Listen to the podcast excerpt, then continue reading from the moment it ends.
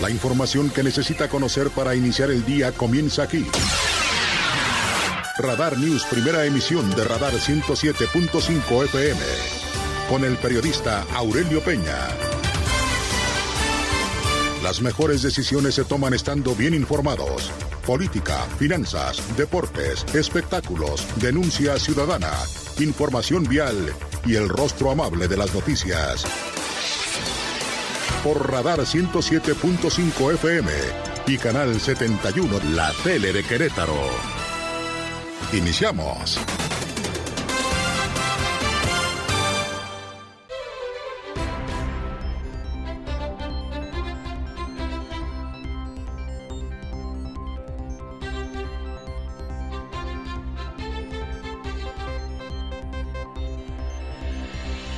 ¿Qué tal? ¿Cómo le va? Muy buenos días. Gracias. Además, los saludo como siempre con muchísimo gusto. Son las 6 de la mañana en punto. Las 6 en punto de este lunes 22 de mayo del año 2023. Como siempre, me da mucho gusto saludarlo aquí en Radar News, en esta primera emisión. Su amigo y servidor Aurelio Peña. Y lo acompañaremos, si nos lo permite, naturalmente, hasta las 9 de la mañana del día de hoy para informarle de lo más importante que ha ocurrido en Querétaro, México y el mundo. Como siempre, muy amable. Gracias también que nos hace favor de vernos, de seguirnos a través de las redes sociales en la www.radarfm.com MX. Gracias en Twitter en arroba radar news 1075 y muy amable, gracias en Facebook. Si nos quiere dar like, gracias en Diagonal Radar News QR o vía telefónica, como usted ya sabe también, la forma tradicional aquí en cabina, en el 442-238-3803. Vía WhatsApp, mensaje de texto, audio, video. Recuerde que solamente en este espacio de noticias su denuncia, si es denuncia, en el 442-592-1075. Radar News, primera emisión. Como siempre, muy amable. Gracias también a través de Radar TV, Canal 71, la tele de Querétaro, a través de la señal de Easy nos hacen favor de vernos, de seguirnos y acompañarnos como todas las mañanas en este inicio de semana. Gracias a mi querido Pedro Hernández en la producción digital, como siempre, gracias.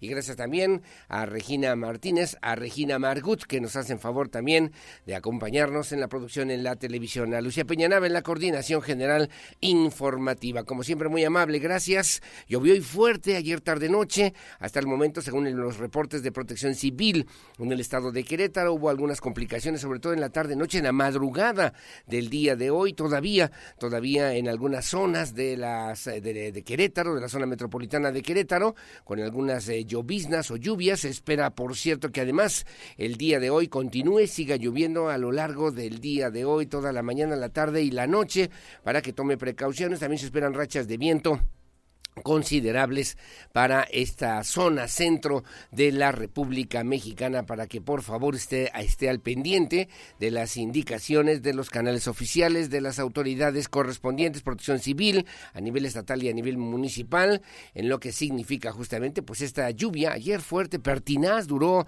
más de media hora intensa en los municipios de Querétaro, Corregidora, El Marqués, hacia la zona de Pedro Escobedo, San Juan del Río, también hubo lluvias importantes en la zona serrana del estado de Querétaro hasta el momento, al día de hoy, sin mayores afectaciones o complicaciones en lo que refieren también las propias autoridades correspondientes. Bueno, como siempre, gracias. ¿Qué le debo referir el día de hoy en las efemérides? Bueno, le tengo que contar también que el día de hoy es Día Internacional de la Diversidad Biológica. Significa también un tema importante y en este 22 de mayo, bueno, pues se fue decretado por la Organización de las Naciones Unidas. El objetivo es hacer conciencia acerca de la importancia que tiene la biodiversidad para los seres humanos, además de la necesidad de cuidarla, preservarla para las futuras generaciones. La diversidad biológica o biodiversidad se refiere a la variedad de seres vivos existentes de las diferentes genéticas de cada especie, tanto de animales, plantas, microorganismos que nacen, crecen, se desarrollan y mueren dentro de un ecosistema. Incluyen, incluyen también los distintos procesos y los cambios evolutivos que ocurren con las especies en todo el entorno que les rodea. Es un término que se estableció a partir del año de 1985 en el Foro Internacional sobre la Diversidad Biológica celebrado en Estados Unidos. En ese convenio también se firmó en el 1992, se ratificó en 1992 en la Cumbre para la Tierra de la Organización de las Naciones Unidas. Fue aprobado por 196 países, estableciendo la aplicación de los acuerdos en los distintos sectores. Valioso instrumento internacional que tiene como objetivo la protección, el cuidado, la conservación de la, eh, de la diversidad biológica en todo el planeta y con ello también en la especie humana que sea capaz de vivir en un mundo mucho más sostenible, con mayor justicia, equidad, donde la distribución de los recursos naturales pueda llegar a una mayor cantidad de personas que lamentablemente hoy por hoy todavía sufren muchas de ellas hambre, miseria, muerte por falta precisamente pues de estos recursos. Hay que referir que en la Agenda 2030 para el Desarrollo Sostenible se contempla hacer frente a uno de los grandes desafíos que tiene el hombre moderno, como es mejorar el bienestar y las condiciones de vida de todos los seres humanos. En este año, en este 2023, del acuerdo de la a la acción, eh, reconstruir la biodiversidad es el lema, es el lema de la campaña del acuerdo también a la acción que sirve para que en este mismo sentido, bueno, sobre todo en los gobiernos que se han constituido de este, dentro de esta misma posibilidad en el marco de la COP15 en diciembre del 2022 que se firmó justamente ahí en Montreal, Canadá, donde se establecieron las bases para orientar las acciones mundiales en favor de la naturaleza hasta el 2030, un rayo de esperanza para la protección de la diversidad biológica. Con este acuerdo hay un plan también de acción pactado en este mismo año a nivel mundial y en base a ello los países que tienen que implementar ya de manera importante, de manera urgente, todas las medidas que el acuerdo contempla antes del 2030 para conseguir una biodiversidad protegida y sostenible rumbo al 2050. Un tema importante, sin lugar a dudas, sustancial para lo que tiene que ver con el desarrollo, el desarrollo del mundo, del planeta, tener un mundo mejor y al mismo tiempo, bueno, pues que podamos transformar esta realidad social sin perder de vista la importancia, la relevancia de la biodiversidad, incluso con diferentes eh, propuestas alternativas que se tienen que atender a propósito de la Agenda 2030 y considerando lo que tiene que ver con el desarrollo del mundo, los retos, desafíos más importantes rumbo al 2050 sin perder el equilibrio ecológico, el equilibrio ambiental, el equilibrio de la naturaleza y con ello mismo también, bueno, pues sumarse a esta causa en favor de la biodiversidad que el día de hoy estaremos hablando y refiriendo en este espacio informativo. Como siempre, muy amable, gracias por el favor su compañía. Son las seis de la mañana con ocho minutos. Bienvenidos, bienvenidas. Comenzamos. Estas son las noticias. El resumen Radar News.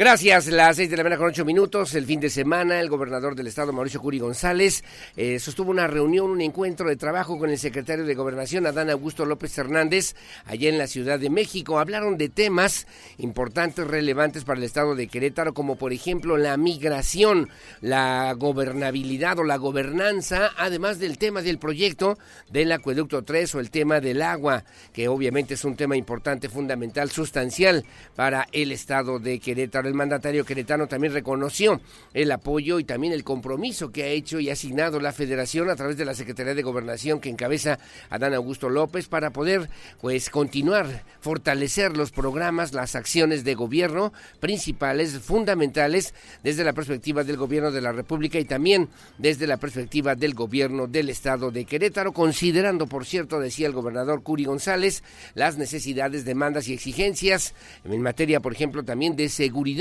en los 18 ayuntamientos del estado de Querétaro.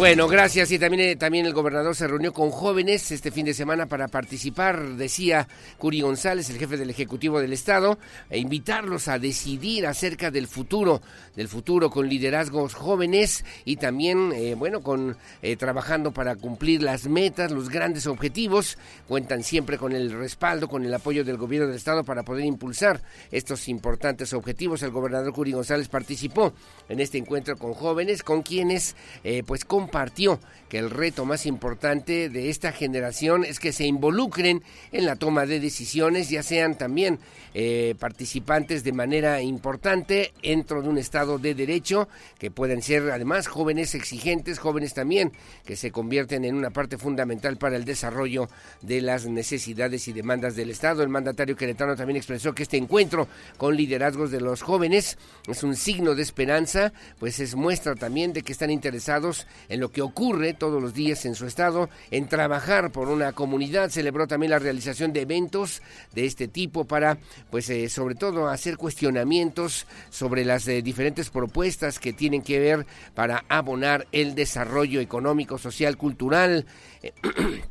deportivo, académico de nuestro estado de Querétaro ante una perspectiva obviamente importante que cumpla con las demandas y exigencias de los jóvenes. El titular del Ejecutivo se comprometió también a seguir trabajando para construir el Querétaro de los próximos 50 años y mencionó que entre otras acciones el apoyo presupuestal para fortalecer la educación con recursos para universidades, con programas en escuelas de tiempo completo, además de apoyar a emprendedores y a jóvenes dentro del esquema de infantiles. Así lo comentó, así lo dijo el gobernador Mauricio Curi González.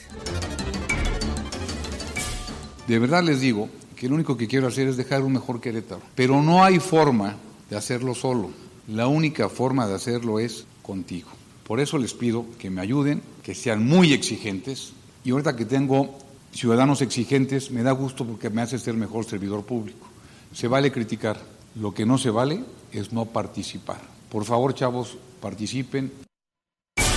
Bueno, estuvo ahí también la secretaria de la Juventud, eh, estuvo Virginia Hernández, recordó también que a través de esta dependencia, es la única dependencia a nivel nacional que tiene el rango de secretaría, lo que significa también una muestra del interés de la Administración Estatal para apoyar a las y a los jóvenes, de esta manera generar mecanismos de participación, incidir en un cambio desde sus respectivas trincheras y sobre todo consolidar lo que tiene que ver con la participación de los jóvenes con rumbo joven y sumar el trabajo de las diferentes dependencias en el diseño de políticas públicas transversales que incidan en el mejoramiento de la calidad de vida de las y los jóvenes queretanos. Así lo comentó, así lo dijo Virginia Hernández cuentan con todo el apoyo de la Secretaría de la Juventud, que cuentan con todo el apoyo de gobierno del Estado para impulsar sus metas, para impulsar sus sueños y dar ese siguiente paso. Como siempre dice el gobernador, no hay que ponernos un techo. Y eso es lo que queremos en la Secretaría y en Gobierno, que tengan las herramientas para que de verdad sueñen, sueñen en grande y logren sus sueños. Bueno, muy amable, gracias. Las seis de la mañana con 13 minutos, seis trece. También este fin de semana el gobernador Mauricio Curi González acudió allá, estuvo en el Estado de México en los actos de cierre de campaña de la candidata Alejandra del Moral, candidata a la gubernatura por aquella entidad y que bueno, pues representa también esta alianza Va por México que conforman los partidos PRI, PAN y PRD. El gobernador queretano también refirió haciendo en esta alianza en el Estado de México en favor de Alejandra del Moral, refirió también también esta posibilidad de que obviamente se trabaje con intensidad para poder ganar el próximo 5 de junio cuando se realizarán las elecciones correspondientes en aquella demarcación. Asistió justamente Curi González en representación de la propuesta política de lo que significan los gobiernos, los gobiernos del Partido Acción Nacional que conforman esta alianza. Esta alianza va por el Estado de México en favor de la candidata Alejandra del Moral y que se reunieron también representantes de las diferentes estructuras del Partido Acción Nacional para respaldar la candidatura de eh, Alejandra del Moral en aquella, en aquella entidad. Las seis de la mañana con 14 minutos. Bueno, también este fin de semana el programa Médico Contigo aquí en la capital del estado, bueno, sigue siendo también una propuesta importante para cuidar la salud, también la economía de las familias queretanas, reiteró también, resaltó el presidente municipal Luis Nava, se suman ya más de 60 mil beneficiarios, 13 mil apoyos funcionales y 9 mil 600 consultas y de atención médica en domicilio. El presidente municipal Luis Nava, junto con su señora esposa y presidenta del patronato del sistema municipal DIV, la señora Araí Domínguez, visitó Visitaron también a, ciudadanos, quienes forman parte de los miles beneficiarios del programa Médico Contigo y que a decir del alcalde, pues son un ejemplo, un ejemplo de que para construir la ciudad que queremos se tiene que cuidar la salud, atender el tema prioritario de la salud de las y los queretanos con atención médica en aquellos que más lo requieren, que más lo necesitan. La señora Araí Domínguez, por su parte, también refirió que la salud ha sido una de las prioridades para esta administración municipal, por lo que recordó que Médico Contigo. Ha funcionado durante más de cuatro años y posterior a la pandemia por el COVID-19 se establecieron módulos de atención médica en las delegaciones municipales de lunes a viernes, los miércoles se habilita también un módulo en las jornadas contigo, aunado a las visitas que a diario se realizan en los domicilios y que suman más de 9.600 durante estos primeros cinco meses del 2023. Un programa médico contigo que cuenta con cerca de 60 mil beneficiarios también aquí en la capital del estado y que incluyen consultas médicas gratuitas, medicamentos del cuadro básico sin costo, estudios de laboratorio, acompañamiento clínico para mujeres embarazadas, ultrasonidos y escáner mamario, entre otras también acciones que se realizan a través de este programa municipal que lleva a cabo el gobierno del alcalde Luis Nava Guerrero.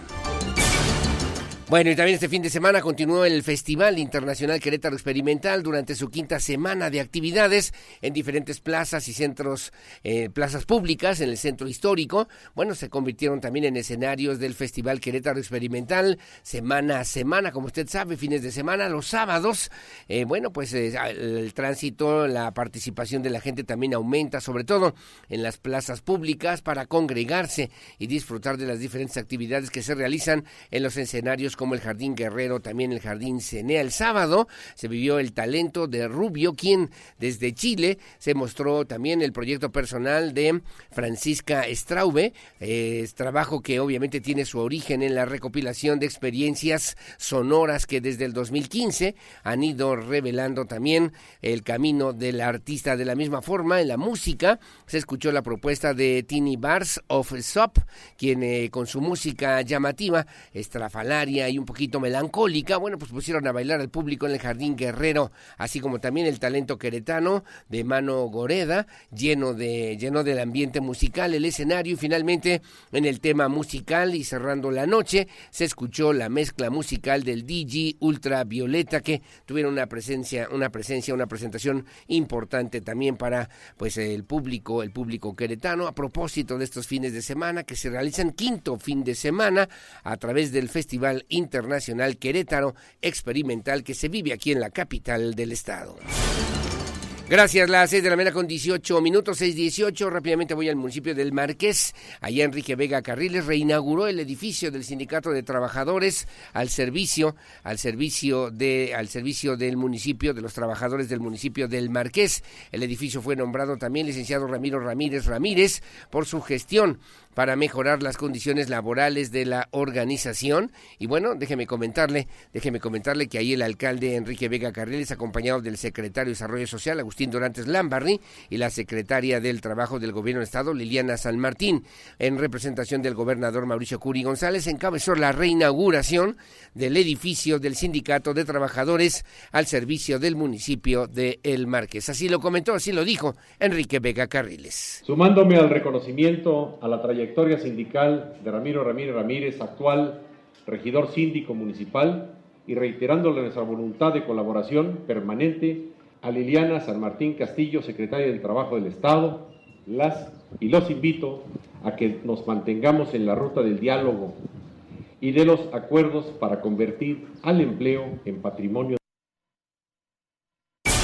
bueno, gracias. En el municipio de Corregidora también la calificación Moody's, bueno, cambió la perspectiva del municipio de Corregidora a positiva y afirma también, afirmó su calificación doble A más, doble A mayúscula más, punto MX. Destacan el buen desempeño de las finanzas y también la fuerte posición de liquidez. El municipio de Corregidora entre los mejores calificados a nivel nacional. Se mantiene, le comento también a usted, entre los mejor calificados por la firma Moody's, esta calificación financiera local en México al haber cambiado su calificación de estable a positiva AA más MX, la cual deriva del buen desempeño de las finanzas públicas que le ha permitido mantener una fuerte posición de liquidez y bajos niveles de endeudamiento. Destacó también la importancia de esta calificación ya que los inversionistas voltean a ver a los mejores y Corregidora está entre ellos con esta calificación. Se da certeza en sus condiciones financieras y económicas que permitirá al municipio seguir creciendo para brindar a sus ciudadanos mejores oportunidades y también una mejor calidad de vida. Sobre este tema habló precisamente, eh, pues em, en este sentido, justamente la encargada de las finanzas en aquella demarcación para reconocer y reiterar justamente pues este esfuerzo que sin lugar a dudas se vuelve un tema importante. La secretaria de la Tesorería y Finanzas del municipio de Corregidora, Jetsi Beltrán Villarreal, que así lo refirió a los medios de comunicación. En Corregidora estamos muy contentos, pues la calificadora Moody's cambió la perspectiva de la calificación crediticia del municipio a positiva, reafirmando nuestra calificación en AA+.mx. Todo esto gracias al buen desempeño financiero, la fuerte posición de liquidez y los bajos niveles de endeudamiento que colocan al municipio entre los mejores calificados a nivel nacional, lo cual es muy bueno, ya que los inversionistas voltean a ver a los mejores y Corregidora está entre los mejores con esta calificación que da certeza en sus condiciones financieras y económicas. Bueno, gracias. Ese es el municipio de Corregidora. En información nacional, cuando son las 6 de la mañana con 20 minutos, déjeme referir que el estado de Puebla, después de la actividad volcánica del Popocatépetl de este fin de semana, bueno, eh, anunciaron también las autoridades correspondientes que estarán regresando a clases virtuales por actividad en el volcán Popocatépetl. Pidieron evitar compras de pánico. El gobierno de Puebla destacó que derivado de la actividad en el volcán Popocatépetl, un total de 40 municipios han anunciado la suspensión de actividades en escuelas, mismas que aplicarán las clases virtuales hasta nuevo aviso. Sergio Salomón, gobernador de Puebla, informó la tarde de ayer que tal como sucedió durante la pandemia por COVID-19, los alumnos del estado regresarán a clases virtuales en esta ocasión debido a la actividad presentada en, las últimas, en las últimas horas por el volcán Popocatépetl Dongoyo. En redes sociales se detalló también que se toma la determinación de cambiar la modalidad de clases presenciales a clases virtuales en la zona metropolitana, sumando toda, toda la zona metropolitana, la cual incluye a la ciudad de Puebla, a Mozac, San Andrés Cholula y San Pedro Cholula en los diferentes niveles educativos. En un comunicado, el gobierno de Puebla también destacó que derivado del cambio en el semáforo de alerta volcánica y para salvaguardar la salud de las y los estudiantes, un total de 40 municipios suspendieron actividades en escuelas mismas que aplicarán el modelo de educación a distancia hasta nuevo aviso. Refiere también, se calcula que unas 15.700 personas pudieran estar en riesgo en la zona particularmente de Amecameca y con el aumento de la actividad del volcán Popocatépetl en las últimas horas, autoridades locales de la región suroriente del Estado de México también han incrementado los patrullajes y las pláticas entre la población que vive cerca de esta zona de Ameca también hacia el Estado de México. Le informo también que en las últimas horas han dado a conocer que la Guardia Nacional, el Ejército Mexicano y la Fuerza Aérea Mexicana, en coordinación con las autoridades de protección civil de los tres órdenes de gobierno, se conforman la Fuerza de Tarea Conjunta, Popocatépetl, así le llaman, la Secretaría de la Defensa Nacional de la Fuerza Aérea Mexicana, con motivo de haberse colocado el semáforo de alerta volcánica en el nivel amarillo, fase 3, debido al incremento de la actividad del volcán Popocatépetl, personal de la Guardia Nacional, Ejército Mexicano y Fuerza Aérea han establecido coordinación con las autoridades de protección civil de los tres órdenes de gobierno para conformar la Fuerza de Tarea Conjunta Popocatépetl. Esta Fuerza de Tarea está conformada por 3.430 elementos jurisdiccionados en la 24 25, 37 zonas militares que se encuentran en situación de alerta, a los que se han sumado 3.125 integrantes de la Fuerza de Apoyo para casos de desastres ubicados al interior del campo militar número 1, 1A, en la Ciudad de México, quienes se encuentran alerta para salir a atender cualquier emergencia que se pudiera generar o que pudiera ocurrir. En este caso, en caso de ser necesario, la Fuerza de Tarea Conjunta Popocatépetl aplicará de manera coordinada los planes de emergencia Guardia Nacional A y Plan DN3E en sus tres fases de prevención, auxilio y recuperación con el objetivo de apoyar a la evacuación en caso de que así se requiera a los vecinos habitantes de las comunidades que puedan verse afectadas.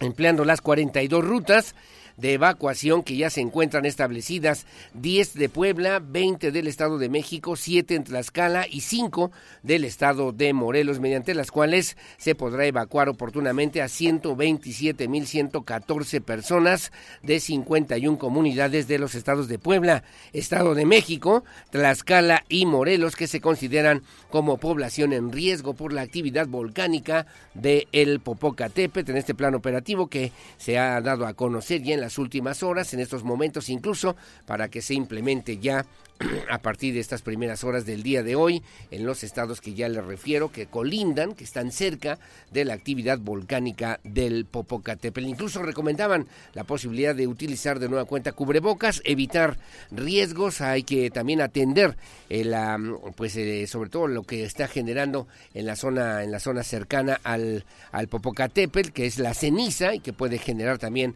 afectaciones severas a la salud. Bueno, de esto y mucho más estaremos informando en este espacio informativo. Son las 6 de la mañana con 26 minutos, 6.26. Hacemos una pausa. Ah, no, como que pausa. Al contrario, agradecerle como siempre su presencia en este espacio de noticias que transmitimos en vivo y en directo desde esta noble, histórica, próspera, colonial, barroca, generosa, hospitalaria, humanitaria, honorable, pacífica, competitiva y siempre limpia, ciudad de Santiago de Querétaro, corazón de la República Mexicana. Buenos días, Querétaro. Señores.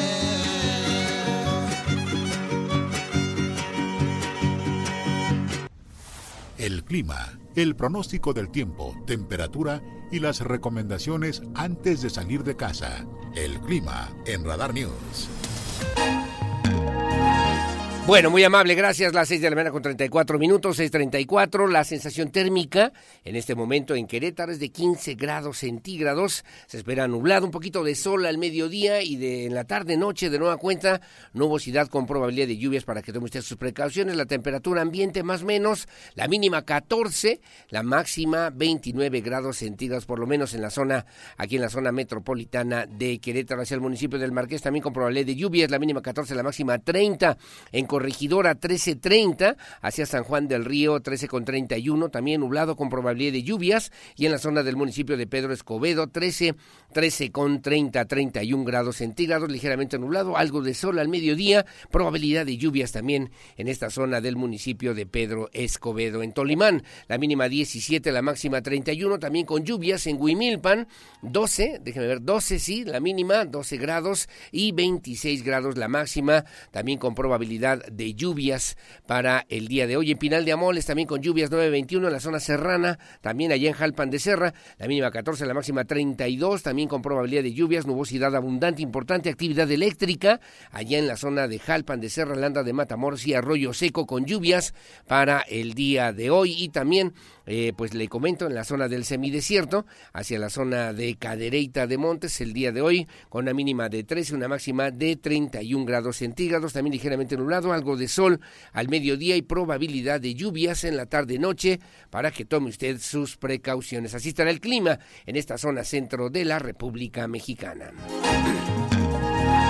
Bueno, muy amable, gracias. Son las 6 de la mañana con 36 minutos. ¿Cómo estará el clima a nivel nacional? Hay un sistema frontal que está fuera de temporada, por cierto, se extenderá como estacionario sobre el noreste de la República Mexicana. Va a interactuar con la corriente de chorro subtropical. Ocasionarán lluvias puntuales a fuertes en Coahuila, chubascos en Nuevo León, Tamaulipas, San Luis Potosí, además de rachas de viento de hasta 70 kilómetros por hora el día de hoy con tolvaneras en Chihuahua y Coahuila. Hay dos canales de baja presión, uno desde el norte hasta el sur del territorio nacional, pasando por el oriente y centro de la República, y el otro sobre el sureste mexicano y la península de Yucatán, ambos en asociación con la entrada de humedad del Golfo de México, Océano Pacífico y Mar Caribe. Originarán lluvias puntuales a muy fuertes en Chiapas, Puebla, Morelos, lluvias puntuales también a fuertes en el Estado de México, Ciudad de México, Guerrero, Oaxaca, Tabasco, así como rachas de viento de hasta 70 kilómetros en las zonas de Oaxaca y también hacia el estado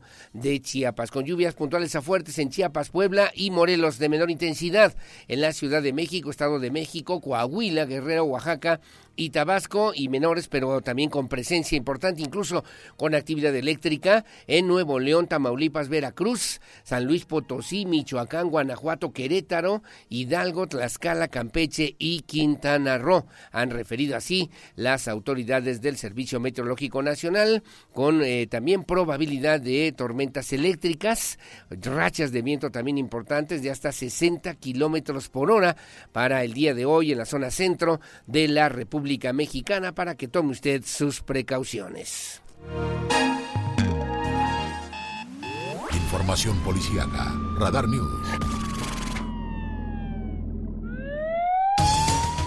Bien, gracias. Son las 6 de la mañana con 37 minutos, 6.37 en información policía que le debo referir también para el día de hoy. Bueno, temas importantes, sin lugar a dudas. Comienzo además con este tema de una discusión familiar que ocurrió en la colonia Palmas eh, en atención también después de un llamado de emergencia a través del número 911, la policía, la Secretaría de Seguridad Pública Municipal de Querétaro, bueno, se activó también esta alerta y bueno, aseguraron y trasladaron ante la autoridad correspondiente a una persona como probable responsable de haber lesionado a dos personas por proyectil de arma de fuego al interior de un inmueble, esto en la colonia, en la colonia Palmas, aquí en la capital de Querétaro. Los hechos se derivaron, según también estas versiones, de una riña, de una discusión entre conocidos al interior de un inmueble. En el sitio, las personas lesionadas recibieron atención médica, en la que personal de urgencias médicas los reportaron como estables. Eh, se dijo también o se supo que el padre de familia fue quien baleó a su esposa e hijo durante esta riña. Y bueno, fue la tarde de ayer domingo cuando las autoridades fueron alertadas sobre esta sobre estos hechos, sobre estos hechos, un hombre sacó un arma de fuego, disparó en contra de una mujer y de su hijo, dejándolos mal heridos durante un encuentro familiar que se salió de control, según también las versiones que pudimos conocer, y los hechos ocurrieron en una vivienda ubicada sobre Avenida Cimatario entre la colonia, en las colonias El Marqués y la colonia Palmas aquí en la capital queretana. Elementos de CRUM, del Centro Regulador de Urgencias Médicas, tomaron conocimiento también de esta situación para brindar los primeros auxilios, así como también al padre de familia quien presentaba un martillazo en la cabeza y posteriormente ser trasladado y presentado ante las autoridades de la Fiscalía General del Estado de Querétaro para continuar con las indagatorias correspondientes. Bueno, gracias. Las 6.39 de la mañana y tres personas fueron también vinculadas a proceso por el delito de robo calificado. Informó así la Fiscalía General del Estado de Querétaro. Habían sometido a un conductor de transporte ejecutivo con arma de fuego. Y bueno, le debo referir, bueno, la Fiscalía General del Estado obtuvo vinculación a proceso de estas tres personas por el delito de robo calificado cometido en contra del conductor de un servicio de transporte ejecutivo ocurrido el pasado 15 de mayo. Esto en la comunidad de la Estacada en Santa Rosa Jauregui el ofendido acudió a atender una petición de servicio en el municipio de San Miguel de Allende, en el estado de Guanajuato. Ahí fue abordado por dos de las personas imputadas, quienes le solicitaron dirigirse a un domicilio en la comunidad de Montenegro, en Santa Rosa Jauregui, Querétaro. Ahí los esperaba el tercer imputado, quien abordó la unidad y pidió trasladarse hacia la comunidad de la Estacada. Eh, una vez en el sitio, en ese último sujeto sometió al conductor con un arma de fuego y lo despojó de la unidad vehicular. Fue mediante el trabajo de investigación que se localizó el auto en la misma delegación también de Santa Rosa Jauregui, así como también la identificación de las personas ahora imputadas. Fiscales especializados solicitaron también ante la autoridad judicial la orden de aprehensión y elementos de la policía de investigación la cumplimentaron en lo inmediato. Posteriormente, los imputados fueron llevados ante la autoridad judicial en audiencia inicial, quien determinó la vinculación a proceso y prisión preventiva. Cabe señalar que se tiene identificado que uno de los imputados está relacionado con otras carpetas de investigación similares, por lo que se ha solicitado a quienes lo identifiquen a que acudan a la Fiscalía General del Estado de Querétaro para realizar la denuncia correspondiente. Así que si usted identifica alguna de estas tres personas, por favor, si usted fue víctima, por favor, hay que denunciarlo ante o denunciarlos ante la Fiscalía General del Estado de Querétaro. Bueno, gracias. Las seis de la mañana con 41 minutos y la Policía Estatal detuvo a un sujeto con arma y que además fue señalado por varios delitos. La Policía Estatal aseguró y también puso a disposición de la Fiscalía General del Estado a un hombre por el delito de violación a la Ley Federal de Armas de Fuego y Explosivos, luego de ser señalado por su participación en hechos delictivos. Elementos policiales también realizaban recorridos preventivos sobre la carretera federal 57 a la altura del Parador San Javier, cuando una persona se acercó para señalar a un sujeto con arma de fuego al interior de una tienda de conveniencia, por lo que de inmediato se procedió a su búsqueda. Una vez que los oficiales comenzaron a aproximarse al lugar, un sujeto que cumplía con las características proporcionadas por el reporte salió del lugar con actitud evasiva y nerviosa, por lo que se procedió a una inspección mediante, mediante la que se encontró, un, se le encontró, mejor dicho, un revólver ante el señalamiento también de personas en el mismo lugar, se dio parte a la autoridad competente a fin de que pudiera ser identificado por su posible participación en otros eventos delictivos y a los posibles o a las posibles víctimas se les brindó el acompañamiento y asesoría para realizar el procedimiento legal conducente, presentar incluso su denuncia formal ante la Fiscalía General del Estado de Querétaro. Gracias, las 6 de la mañana con 42 minutos, 6.42, como siempre muy amable, gracias por el favor de su compañía. Hacemos una pausa, hacemos una pausa comercial, regresamos enseguida con más aquí en Radar News en esta primera emisión. La pausa, volvemos enseguida en este espacio informativo. Gracias por sus comentarios, por sus comentarios a través del 442-592-1075, aquí en Radar News, primera emisión. ¿Qué es eso? ¿Qué es eso?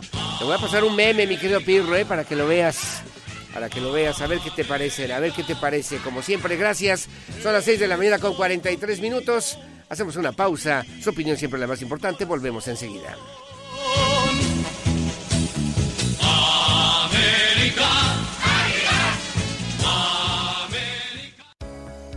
Estas son las efemérides del 22 de mayo. Un 22 de mayo de 1824, el soberano Congreso Constituyente de 1824 declara por decreto a Durango como Estado de la Federación. Para el año de 1902 muere Mariano Escobedo, destacado militar que luchó en la Guerra de Reforma y contra las intervenciones estadounidense y francesa. También fue un político de ideología liberal, gobernador de San Luis Potosí y Nuevo León. Maximiliano se rindió en Querétaro y sus restos descansan en la Rotonda de las Personas Ilustres. Cuatro años después, los hermanos Wright están patentando su invento, el aeroplano, en la oficina de patentes estadounidenses. Los hermanos habían terminado el avión en 1903 y trataban de venderlo a diferentes países. Francia, Inglaterra y el propio Estados Unidos estaban interesados. Más tarde, en 1909, profesionales intelectuales y periodistas independientes encabezados por Francisco y Madero fundan el Centro Nacional Antireeleccionista de México. Los objetivos principales del partido fueron la defensa de la democracia, sufragio efectivo, no reelección. En el año 2004 se celebra la boda real del príncipe de Asturias, Felipe de Borbón, hoy rey de España, con doña Leticia Ortiz. La pareja se conoció durante una cena en el año 2002 cuando Leticia todavía trabajaba como periodista. Desde un primer momento se hizo evidente la gran complicidad que existía entre ellos y un año más tarde decidían hacer oficial su compromiso anunciando su boda. Para el año 2008 se estrena la película Indiana Jones y el reino de la calavera de cristal, que supone el regreso de Indiana Jones al cine 20 años después. Para finalizar, un 22 de mayo del 2017 se produce un atentado al terminar un concierto de Ariana Grande en Manchester, Reino Unido, reivindicado por el Estado Islámico ISIS, que causa 22 muertos y 59 heridos. Para Grupo Radar, Adriana Hernández. Para estar al día, necesita saber qué pasa en México. Estas son las notas más importantes de los periódicos nacionales en Radar News. Bueno, muy amable, gracias. Las 6 de la mañana con 48 minutos que se publica hoy en la prensa nacional y también en la prensa queretana. Comenzamos con el periódico Reforma, a ocho columnas. Dice, dice, da juez revés a libros de texto. caray, piden justificar contenidos Señalan también que textos carecen de bases científicas, técnicas y pedagógicas. Un nuevo frente de batalla se abrió entre el Poder Judicial y el Gobierno federal, ahora por la elaboración de los libros de texto para el ciclo escolar 2023-2024. La Unión Nacional de Padres de Familia obtuvo una suspensión provisional para que la Secretaría de Educación Pública y la Comisión Nacional de Libros de Texto Gratuito con Alitej garanticen haber cumplido con las disposiciones legales en la elaboración de los libros de texto. De acuerdo con la agrupación, las dependencias involucradas no cumplieron con lo establecido en la legislación debido a la ausencia de planes y programas de estudio que, que sustenten los materiales, además de que no se aplicaron las consultas necesarias con tutores y también con docentes, refiere hoy el periódico Reforma. Carga nana a nómina judicial. Durante dos años, el magistrado Jesús Alfredo Silva García ocupó como nana a Blanca Silvia Encinas Leiva y luego la incluyó en la nómina como funcionaria del Poder Judicial, pero siguió siendo la cuidadora de su hija. El caso se dio a conocer luego de que Nancy Chávez, la ex esposa del entonces magistrado, del décimo primer tribunal colegiado en materia administrativa del primer circuito, acusó al funcionario de abusar de su cargo para realizar actos irregulares y perjudicarla al no entregarle a su hija, señala también el día de hoy. Luego eh, señala acusa acusa Ferrosur incumplimiento del gobierno luego de que la Secretaría de Marina tomara las instalaciones de Ferrosur el pasado viernes 19 de mayo, Grupo México acusó de incumplimiento del gobierno federal. En un comunicado explicó que a principios del 2022 se firmó un acuerdo con las Secretarías de Gobernación y de Comunicaciones y Transportes que contemplaba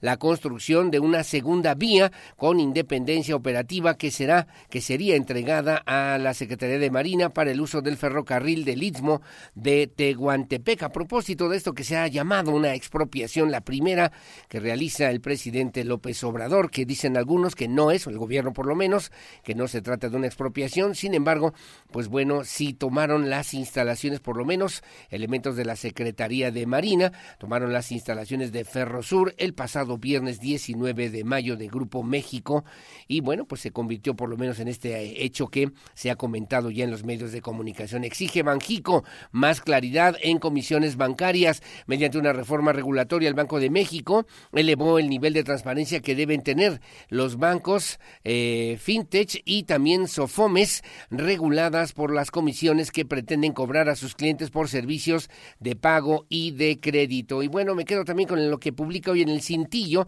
Dice, el rebaño a la final. Chivas derrotó de forma contundente al América 3 a 1, Global 3-2 y avanzó a la final en la que enfrentará, enfrentará al equipo de Tigres una, una reedición del duelo por el título del Clausura 2017, el último que ganó el rebaño, el rebaño, el rebaño sagrado, dice también en este recuadro en el periódico Reforma a nivel nacional.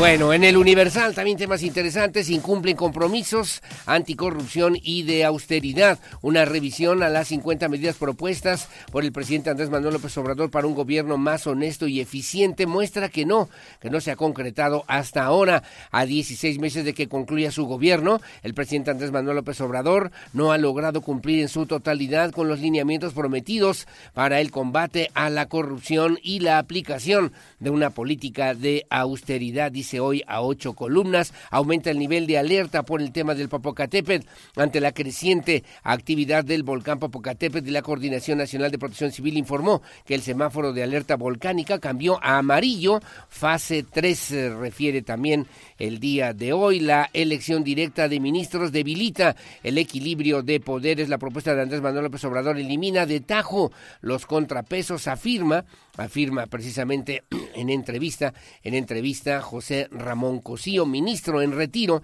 de la Suprema Corte de Justicia de la Nación. Un tema que me parece interesante en el cintillo, mi querida, mi querida Regina Margut, mira, ahí como están, dice según Morena, el caballo, en caballo de Hacienda hacia el 2024. En cualquier escenario posible, el candidato Guinda triunfaría con holgura en las próximas elecciones presidenciales, según encuesta de Buendía y Márquez para el Universal a nivel nacional. Refiere también quién prefiere que sea el candidato de para partido para la elección presidencial a la República. Y bueno, mire, dice, por ejemplo, para Morena, quien va arriba en las encuestas es Claudia Sheinbaum con 32%, luego Marcelo Ebrar con 23%, según esta encuesta, Ricardo Monreal 10%, Gerardo Fernández Noroña 10% y Adán Augusto López 6%. Para el Partido Acción Nacional, ¿quién cree usted que debería ser la, el candidato candidata a la presidencia de la República?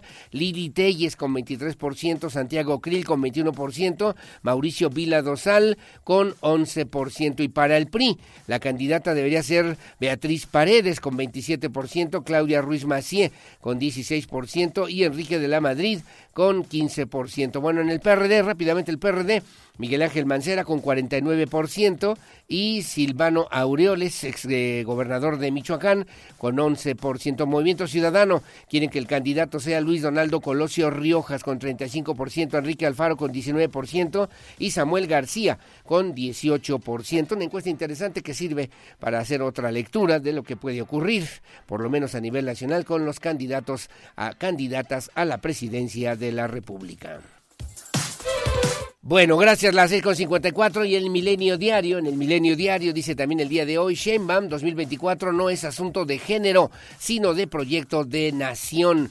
La jefa de gobierno de la Ciudad de México, Claudia Sheinbaum, aseguró que las mujeres serán protagonistas en el 2024, aunque la elección no se reducirá a un asunto de género, pues también ellas han protagonizado escándalos de corrupción. No solamente es un asunto de género, sino de proyecto de nación. Así lo refirió en entrevista con Milenio en Coahuila, donde expresó su apoyo al candidato de Morena a la gubernatura, Armando Guadiana. Dice también en la fotografía se alcanza a ver también justamente a Marcelo Ebrard, dice el mexicano Randy Arozarena y el canciller Marcelo Ebrard, quien lanzó la primera pelota en el juego de Tampa contra Milwaukee allá en Florida, en esta visión, en esta fotografía especial. Sube a fase 3, alerta por el Popocatépetl y Puebla suspende clases en 40 municipios. La política social, legado del presidente en Café Milenio, la titular de Bienestar Ariadna Montiel, alza la mano para entender por la Ciudad de México, lo que publica hoy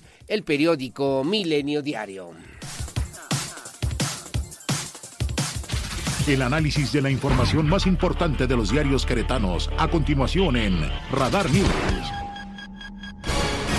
Bueno, muy amable en el diario de Querétaro que dije mi amigo Mario León Leiva, dice ocho columnas, constructoras dejan crisis en solo un año. Refiere también que pasaron de 800 a 1.500 millones de pesos en febrero. La edificación es el subsector más activo, dice también de la economía de la economía queretana. Durante el último año se duplicó la facturación de las empresas constructoras queretanas, pues pasó de 880 millones de pesos a más de 1.500 entre febrero del 2022 y el mismo mes del presente año, de acuerdo con la encuesta nacional de empresas constructoras, el ENEC, publicada por el Instituto Nacional de Geografía Estadística, el INEGI, dice también, la librería más geek de Querétaro. Se trata de una de las cuatro tiendas especializadas que existen en la capital. Su impulsora, Anilina Geek, o Geek, celebra que cada vez hay más mujeres interesadas en este mundo de la literatura. Dice también, agilizan juzgados, vamos al 65% sentencias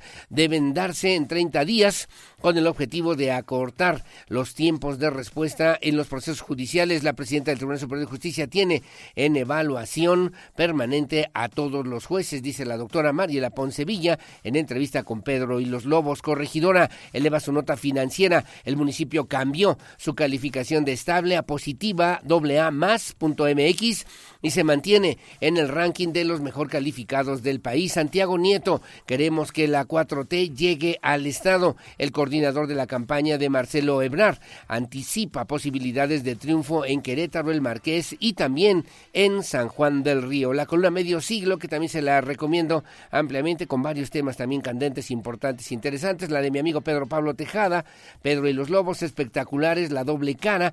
Dice también la investigación muestra que una persona promedio ve una eh, cartelera durante aproximadamente cuatro segundos. El propósito de los espectaculares al aire libre es construir o reforzar el reconocimiento de la marca y la imagen del anunciante. Dice también recordarla, hacerla familiar, no informar demasiado en realidad. Señala hoy en el comentario mi querido Pedro Pablo Tejada en el periódico Diario de Querétaro. En el Noticias, la verdad de cada mañana, dice ocho columnas, resulta ileso don Faustino. Tema importante porque hubo un presunto atentado en contra del exobispo de Querétaro. Un octogenario intentó herir con arma blanca al arzobispo de Durango, ex, ¿se acuerda usted? Exobispo de Querétaro. A la ceremonia eucarística había concluido, el, al acecho estaba el presunto criminal, un octogenario que ocultando dos cuchillos ingresó a la sacristía mayor de la Santa Iglesia Catedral de Durango con la aviesa intención de arrancarle la vida al arzobispo Monseñor Faustino Armendaris. El atentado no se pudo concretar. El decrépito sujeto no logró su objetivo siendo descubierto y desarmado. Monseñor Faustino, al percatarse del hecho y del riesgo en que estuvo su vida, agradeció a Dios, a la Santísima Virgen, a la Inmaculada Concepción y a los santos mártires que hoy ayer en su fiesta, en su fiesta dijo, me hayan protegido de esta agresión contra mi integridad física en la sacristía de la Catedral de Durango. Dios bendiga a todos por sus palabras de solidaridad y sus oraciones. Posteó también en sus redes sociales, el, eh, pues eh, le comento también a usted, el arzobispo también, el arzobispo Monseñor, arzobispo de Durango, Monseñor Faustino Armendaris, quien fuera obispo de Querétaro. Riña familiar terminó a balazos, padre hiere a expareja y al hijo. Y luego también autoritario y dictatorial, dice Marco Antonio León Hernández, deben presentar pruebas, dice Braulio Guerra Urbiola, el decreto de ocupación temporal inmediata a favor del ferrocarril del Istmo de Tehuantepec del presidente de México. Es autoritario, dictatorial y entraña mucho riesgo a la economía del país, puesto que ese escenario solo se justifica en un contexto de guerra, el cual no existe, señaló el doctor Marco, doctor en Derecho Constitucional, Marco Antonio León Hernández, que Morena plantee las reglas claras del juego, dice Santiago Nieto Castillo, militante de Morena, por cierto, procurador general de justicia en el estado de Hidalgo y promotor del libro de Marcelo Ebrard, planteó que las reglas del juego para la elección del coordinador nacional de los comités de defensa de la Cuarta Transformación deben ser claras, por lo que es importante que se definan reglas y tiempos para tener una elección quien sea absolutamente congruente con el discurso. Reconocen a Querétaro como afiliado de la OMT, de la Observatorio Turístico Sustentable. Fue aceptado oficialmente como miembro afiliado de este organismo internacional, luego de las labores de gestión de la Secretaría de Turismo Adriana Vega Vázquez Mellado durante la Feria Internacional de Turismo allá en Madrid. Y Médico Contigo suma 9.600 consultas y atenciones, dice el alcalde de Querétaro, Luis Nava Guerrero, lo que publica hoy el periódico Noticias, la verdad de cada mañana. En el AM de Querétaro, que dije mi amigo Milán Ángel Flores, asistió a dos mil personas la clínica post-COVID durante la creación del espacio para rehabilitar a queretanos. Dice también que con secuelas de COVID-19 y tras la conclusión de la pandemia, 2.882 eh, recibieron tratamiento, señala Organización Mundial del Turismo, afilia al estado de Querétaro y luego también comenta en esta otra información, alerta actividad de Don Goyo del volcán Popocatépetl, allá en la zona de Puebla, tras el Estado de México, y bueno, pues ya está en alerta amarilla. En otra información, señala el 40% de las personas evitan ahorrar se empieza a educar a los niños en ahorrar su dinero. Expertos señalan que a los nueve años el niño puede pasar de una, de una alcancía a una cuenta a una cuenta de ahorros, lo que publica hoy el periódico AM de Querétaro que dirige mi amigo Miguel Ángel Flores. Bueno, gracias. Son las 7 de la mañana con dos minutos, 7 con 2. Hacemos una pausa, hacemos una pausa comercial. Regresamos enseguida con más. Saludos a don Ernesto Rodríguez. Gracias a Alejandra Altamirano. Muy amable a don Pedro Alberto Rodríguez. Muchas gracias también a Miguel Ángel Álvarez, es eh, abogado, contador público, experto, perito. Muy amable, gracias mi querido abogado. Saludos, eh, gracias a Maru, muy amable a Lupita Mendoza y en Corregidora, César Millán, Lucerito Santana igualmente, gracias a Jorge Navarro, gracias a don Beto Herrera, mi querido Sensei, a Leti Sainz Uribe, ya muy temprano en la mañana, gracias a mi querido Toño Ugalde, Carlos Alcaraz, saludos. Gracias también, como siempre, a René Suárez Osnaya. Hacemos una pausa, regresamos enseguida con más aquí en Radar News en esta primera emisión. Pausa y volvemos. Información local. Radar News.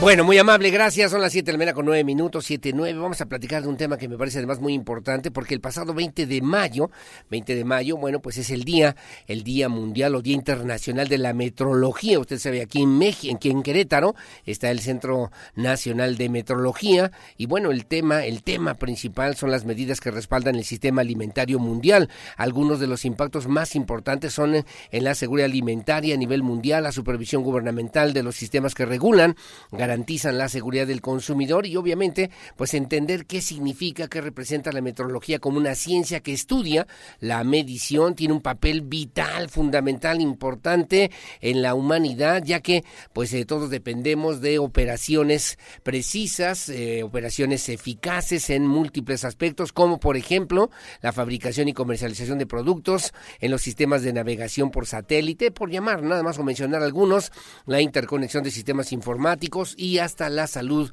humana. Vamos a platicar más adelante con el maestro Julio César Díaz, es profesor de Ingeniería en Metrología Industrial, justamente de la Universidad Politécnica de Santa Rosa Jauregui, a propósito de este coloquio virtual de metrología que se llevará a cabo aquí en Querétaro. Y más adelante, a las 8 de la mañana más o menos, platicaremos con la doctora Martina Pérez Rendón, secretaria de Salud en el estado de Querétaro, temas importantes que usted también tendrá a la mano para que nos pueda comentar o consultar a través de nuestro teléfono de WhatsApp. Como siempre, gracias. Son las 7 de la mañana con 10 minutos. Bueno, se acerca la fecha para el pago de las eh, de las utilidades en las diferentes empresas. Eh, también eh, las personas físicas, las personas morales tienen obligación de pagar, de pagar si así ah, tienen empleados o si así lo han resuelto. Justamente el pago de las utilidades. El secretario general de la Federación de Trabajadores del Estado de Querétaro, de la CTM, J. Cruz Araujo, bueno, pues ya conocer que trabajadores de tres empresas en el estado iniciaron ya una huelga, una petición ante las autoridades por el incumplimiento en el pago de utilidades y 15 más están en paro indefinido. Esto debido a que algunas empresas en sus declaraciones ante el Servicio de Administración Tributaria, bueno, pues no han reportado utilidades. Esto ha generado molestia entre los mismos trabajadores porque obviamente las empresas están obligadas a cumplir al último día de este mes de mayo con el pago de las utilidades correspondientes. Iván González tiene los detalles. Trabajadores de tres empresas en Querétaro iniciaron una huelga por incumplimiento en el pago de utilidades. 15 más están en paro indefinido.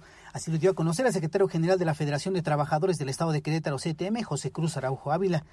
Al señalar que el panorama se ve desalentador para la clase trabajadora en el pago de utilidades, ya que las empresas en sus declaraciones ante el SAT no reportaron utilidades, lo que generó la molestia de los trabajadores. Este, ahorita hay, hay muchos conflictos, porque pues este no sé si las empresas debían bastante, eh, no sé las que sobrevivieron. Este, el tema es de que dentro de sus declaraciones, este, en la gran mayoría no hay, sí, y eso trae disgusto a los trabajadores y pues, pues tienen, tienen razón.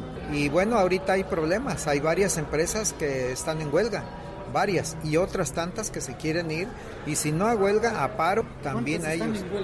Bueno, ahorita eh, eh, en huelga legal pues han de estar como unas tres, pero paradas pues hay como unas 15. Las utilidades que deberán de entregar los patrones a sus trabajadores tienen como plazo el 31 de mayo, pero el líder obrero señaló que apenas el 20% de las empresas estaría haciendo el reparto de utilidades en un universo cercano a las 9.000 empresas. Para Grupo Radar, Iván González. Bueno, gracias, estaremos atentos. También la Secretaría del Trabajo ha dispuesto un módulo para atender justamente pues estas cuestiones, estas necesidades o denuncias que estarán presentando las que, estarán presentando las y los trabajadores justamente a propósito del tema del reparto de utilidades. Bueno, también le comento a usted en otra información que el secretario de Desarrollo Sustentable en Querétaro, Marco del Prete Tercero, señaló que la iniciativa de ley que se encuentra ya en el Congreso Federal, en el Congreso de la Unión, para reducir la jornada laboral de 48 a 40 horas, crearía, crearía también empleos de manera artificial y por la demanda, como también la mano de obra, no estaría calificada, no estaría especializada en buena medida. Así lo refirió también el secretario Marco del Prete Tercero, secretario de Desarrollo Sustentable. Diego Hernández tiene los detalles. Sobre la iniciativa de ley que se encuentra en el Congreso de la Unión de reducir la jornada laboral para los mexicanos de 48 a 40 horas, Marco del Prete III, secretario de Desarrollo Sustentable del Estado de Querétaro, analizó que esto crea empleos de manera artificial y no por la demanda, como también la mano de obra no estaría tan calificada como lo está actualmente. En segundo lugar, desde mi punto de vista muy particular, se, están, estarán generando empleos no en base a la, a la demanda del mercado, sino más a la, de una manera artificial. ¿Por qué? Porque generan un turno adicional por decreto pues va a provocar eso, que sean empleos no capacitados, no calificados para cumplir un requisito de ley y que les va a implicar un costo adicional en lo que es no solo nómina, sino también gastos, gastos este, sociales, digamos, por concepto de prestaciones y otro tipo de, Aunque ya el Congreso de la Unión no está en periodo de funciones, se espera que con la reanudación del tiempo ordinario se discuta este proyecto en la Cámara de Diputados en busca de que haya una reducción en la jornada laboral de los trabajadores mexicanos, que de acuerdo a las estadísticas de la OCDE son los que más trabajan a diferencia de otros países. Asimismo, el secretario de Desarrollo Sustentable apuntó que con este aumento de contratación de personal no habría un aumento en el valor de la producción, por lo cual esta iniciativa debería de pensarse de manera extensa y evitar estos factores. Para Grupo Radar, Diego Hernández. Bueno, muy amable. Bueno, a ver qué pasa y a ver qué procede en torno a esta propuesta de reducir la jornada laboral de 48 a 40 horas semanales, que obviamente también los empresarios han señalado algunas inconformidades y cuestionamientos, porque miren, estos de 40 horas, ¿quién va a pagar las otras o las otras 8, horas que obviamente tendrían que servir para producir algún bien y que, bueno, pues las van a tener que pagar aunque no se trabajen? Que esa es la propuesta que por lo menos están haciendo en el Congreso Federal los legisladores. Las 7 de la mañana con 14 minutos.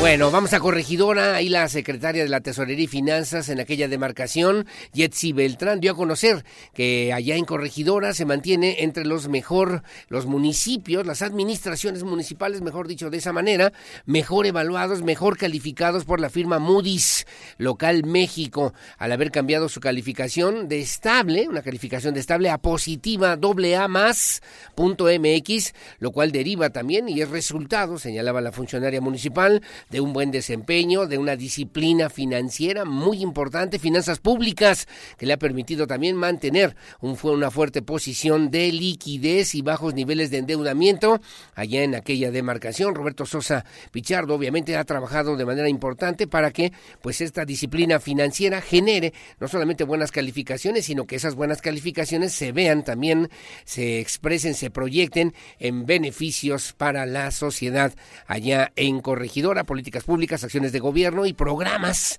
de atención a las demandas y necesidades de la sociedad de Corregidora. Alejandro Payán tiene los detalles. El municipio de Corregidora se mantiene entre los mejores calificados por la firma Moody's Local México, al haber cambiado su calificación de estable a positiva a AAA Plus MX, la cual deriva en el buen desempeño de las finanzas públicas que le permite mantener una fuerte posición de liquidez y bajos niveles de endeudamiento, explicó la secretaria de Tesorería de Finanzas del municipio de Corregidora, Yetzi Beltrán Villarreal. Corregidora, estamos muy contentos, pues la calificadora Moody's cambió la perspectiva de la calificación crediticia del municipio a positiva, reafirmando nuestra calificación en AA+.mx. Todo esto gracias al buen desempeño financiero, la fuerte posición de liquidez y los bajos niveles de endeudamiento que colocan al municipio entre los mejores calificados a nivel nacional, lo cual es muy bueno, ya que los inversionistas voltean a ver a los mejores.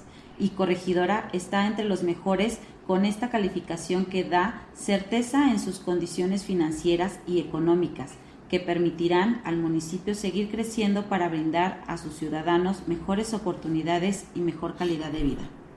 La funcionaria destacó la importancia de esta calificación, ya que los inversionistas voltean a ver a los municipios mejores calificados y Corregidora se encuentra entre ellos, por lo cual Moody's Local México proyecta que el municipio seguirá teniendo superávits financieros del 2.6% promedio entre 2023 y 2024 y si el municipio mantiene superávits operativos y financieros en los próximos años y continúa reportando una fuerte liquidez junto con sus bajos niveles de endeudamiento, estos son factores que podrían contribuir a una alza en la calificación. Para Grupo Radar, Alejandro Payán. Bueno, gracias, gracias Alejandro Payán, como siempre con esta información y bueno, por el municipio de Corregidora, con esta disciplina financiera que mucho ayuda y sirve para el desarrollo de políticas públicas. Son las siete con dieciocho de la mañana. Gracias, vamos al recuento también, al recuento, al balance que realiza la Secretaría de Obras Públicas del Gobierno del Estado de Querétaro de los avances que lleva al día de hoy la obra de paseo 5 de febrero. Adelante, por favor, vamos a escucharlo y de ahí vamos a la pausa. Regresamos enseguida con más. Buenos días, soy el ingeniero Rodolfo de la Vega y yo superviso los trabajos que se desarrollan en la zona de Tlacote. En este tramo tenemos una de las intervenciones más importantes de Paseo 5 de febrero. Hasta hoy llevamos un avance significativo en los deprimidos rumbo a San Luis Potosí, Ciudad de México y Avenida Galindas, y así como en la reubicación de instalaciones existentes. Pero ¿sabes cómo quedará? Trabajamos en tres aspectos fundamentales de obra, importantes para la circulación ordenada. Contaremos con pasos vehiculares inferiores que permitirán la circulación fluida de norte a sur y de sur a norte, pasos peatonales seguros y semaforización para la circulación vehicular a nivel de calle, un paso superior elevado que conectará directamente con Santa María Magdalena. Las intervenciones de reordenamiento vial también incluyen el tramo de Galindas y Avenida de las Torres. Así, mejoramos las vías de este entronque, como siempre, Gracias por tu comprensión y apoyo. En equipo, contigo, seguimos construyendo el futuro de Querétaro.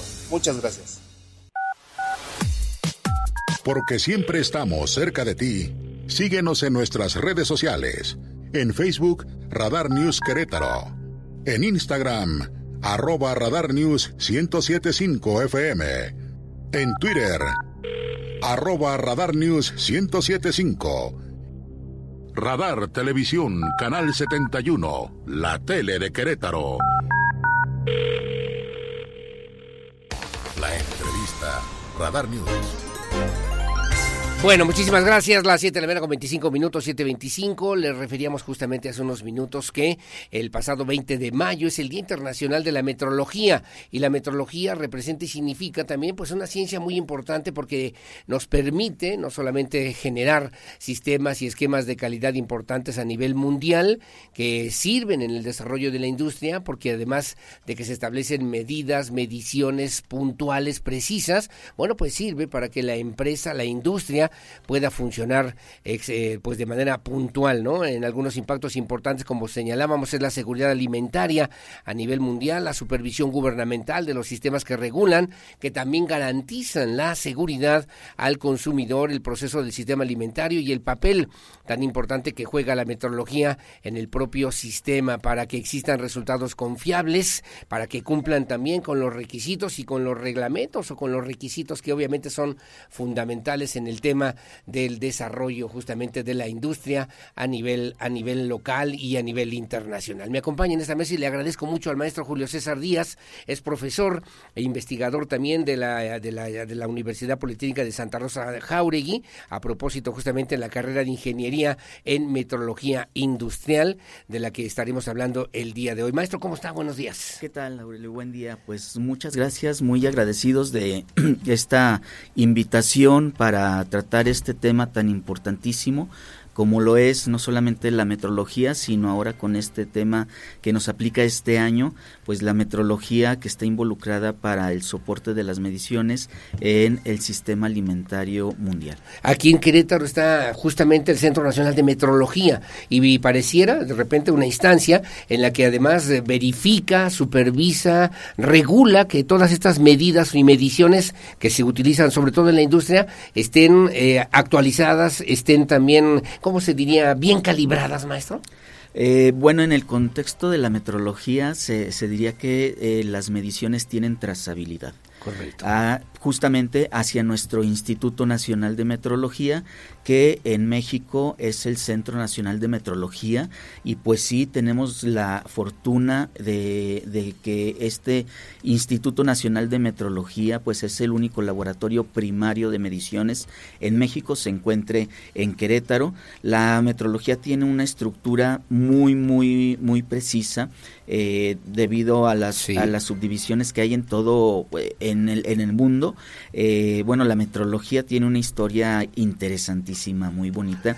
Sí. Y pues bueno, sí tenemos esa fortuna de que en México el CENAM está aquí con nosotros. Está en aquí en Querétaro y obviamente se ha desarrollado como una institución importante a nivel nacional e internacional. Pero muchos no sabemos qué es la metrología y para qué sirve y dónde se utiliza, maestro. Platíquenos un poquito. Claro que sí, con mucho Por gusto. Eh, la metrología es una ciencia y es la ciencia de las mediciones y sus aplicaciones. Uh -huh. Por lo tanto, aunque es una disciplina muy poco conocida y que sí justamente muchos desconocemos, en, entre metrología tenemos un chiste que, pues sí no, nos de, desafortunadamente nos sigue aquejando, que cuando dicen nuestros estudiantes que están estudiando metrología, la pregunta de personas que no están relacionadas con el ambiente inmediata es ¿y cómo va a estar el clima? ¿No?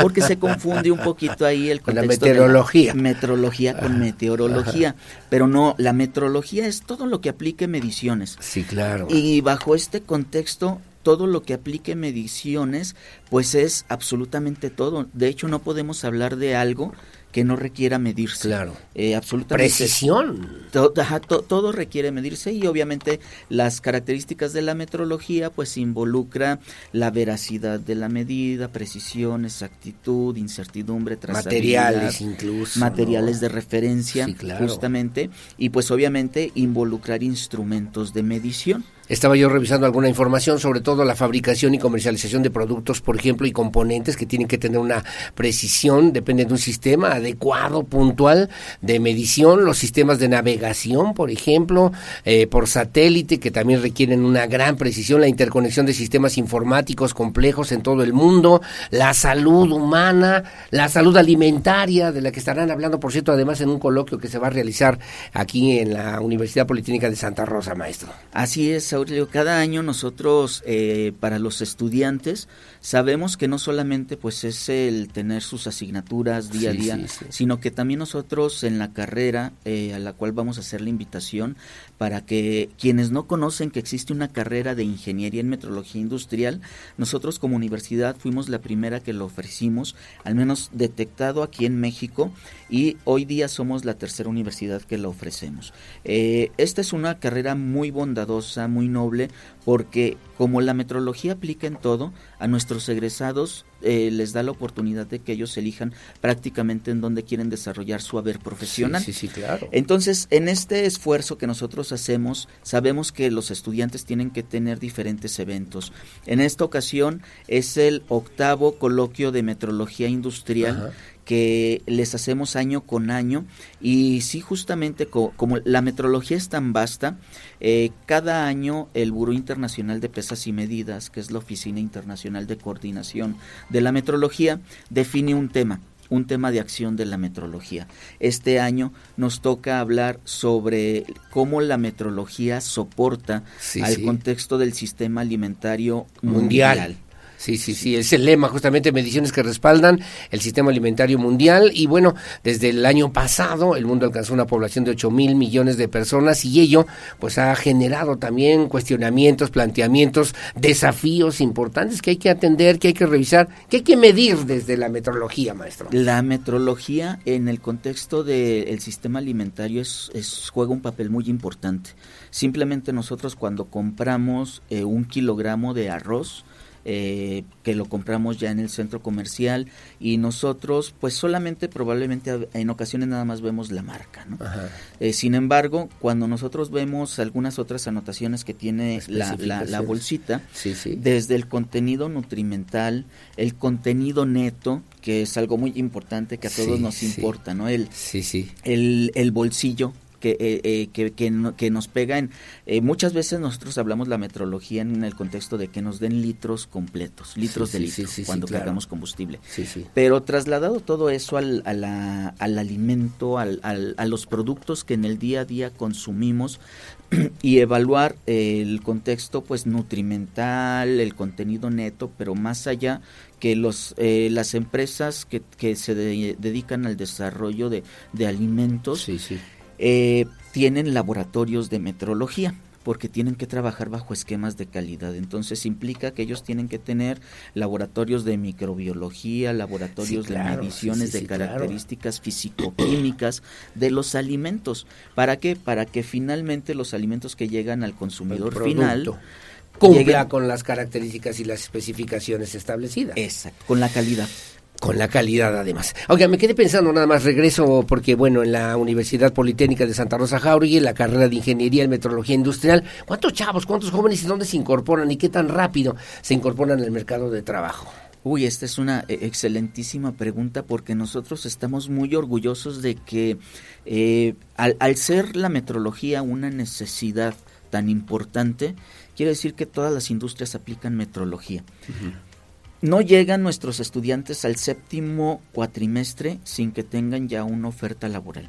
Y aunque ellos saben que todavía van a seguir estudiando, nuestros estudiantes tienen acercamientos con la industria en cuarto cuatrimestre, en séptimo y en, en el décimo hacen una estadía de tiempo completo pero no llegan hasta allá sin que ya los que los van conociendo les dicen, pues síguete quedando con nosotros, aunque sea de medio tiempo, te vamos capacitando con las cosas que hacemos específicamente en la industria, pero somos de las carreras que tiene su eh, porcentaje de contratación de alumnos prácticamente cuando egresan ya es del 90%, 95%, muy ya están contratados. Muy alta, muy alta. Eso es una buena noticia también para los jóvenes. ¿Y cuántos jóvenes? ¿Qué tan complicado? Me imagino que son muchas matemáticas, me imagino que son muchas estadísticas. ¿Cómo es la carrera? La carrera es una ingeniería como tal. Entonces, el fuerte de una ingeniería siempre va a ser la formación físico-matemática que da soporte a la especialidad, en este caso a la especialidad de la metrología. Porque el ingeniero en metrología es un profesional competente, comprometido socialmente, que aparte de desarrollar soluciones, pues tiene un impacto, obviamente, que, cualquier cosa que él aprueba para que sea medido y para que sea de calidad, eh, lleva el soporte matemático, estadístico, ingenieril para poder validar los resultados de, las ciencias exactas, de las ciencias exactas.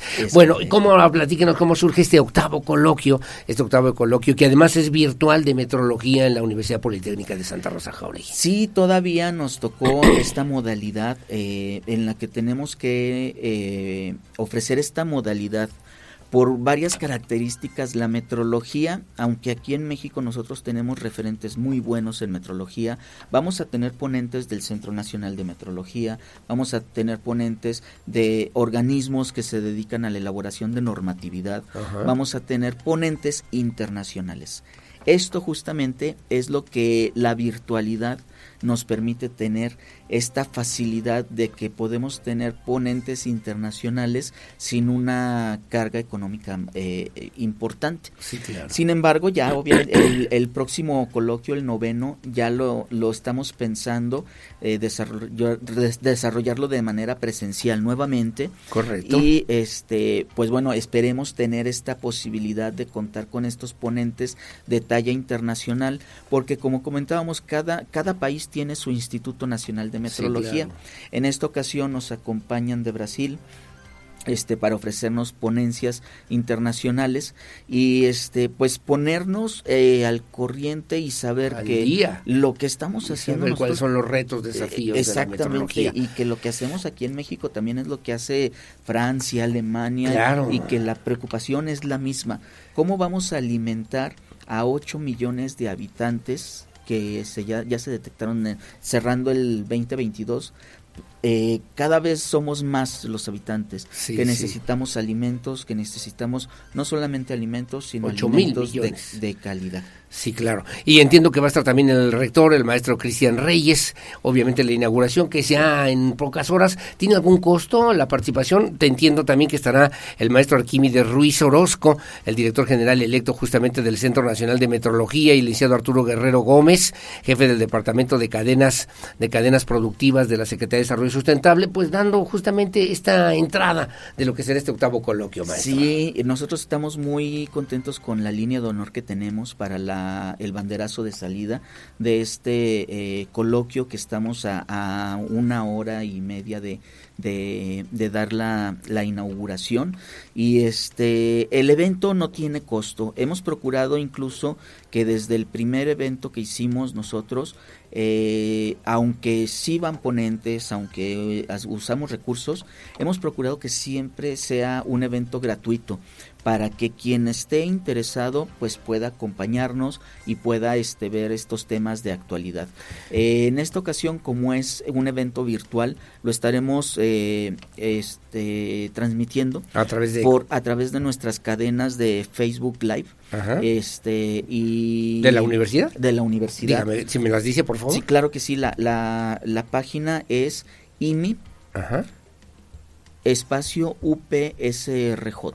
Espacio UPSRJ es, nuestra Universidad Politécnica de Santa Rosa Jauregui, ¿no? Es correcto, nuestro canal de, Facebook. ¿Empieza la transmisión a qué horas, maestro? Empieza la transmisión a las 8.20. A las 8.20 de la mañana del día de hoy. Está invitada también la doctora Martelena Soto Obregón, la secretaria de Educación, que obviamente dará el banderazo de salida, pero la idea es que los jóvenes, los chavos, la gente que está interesada, expertos, especialistas, puedan también participar de esta manera en este coloquio. Sí, sin duda alguna, la invitación está abierta para que quien esté interesado o quiera saber o ya sepa y quiera aumentar sus conocimientos sobre qué es lo que se está haciendo y qué planes se tienen a futuro sobre eh, la implicación de la metrología eh, para el impulso del sistema alimentario mundial, pues son bienvenidos totalmente.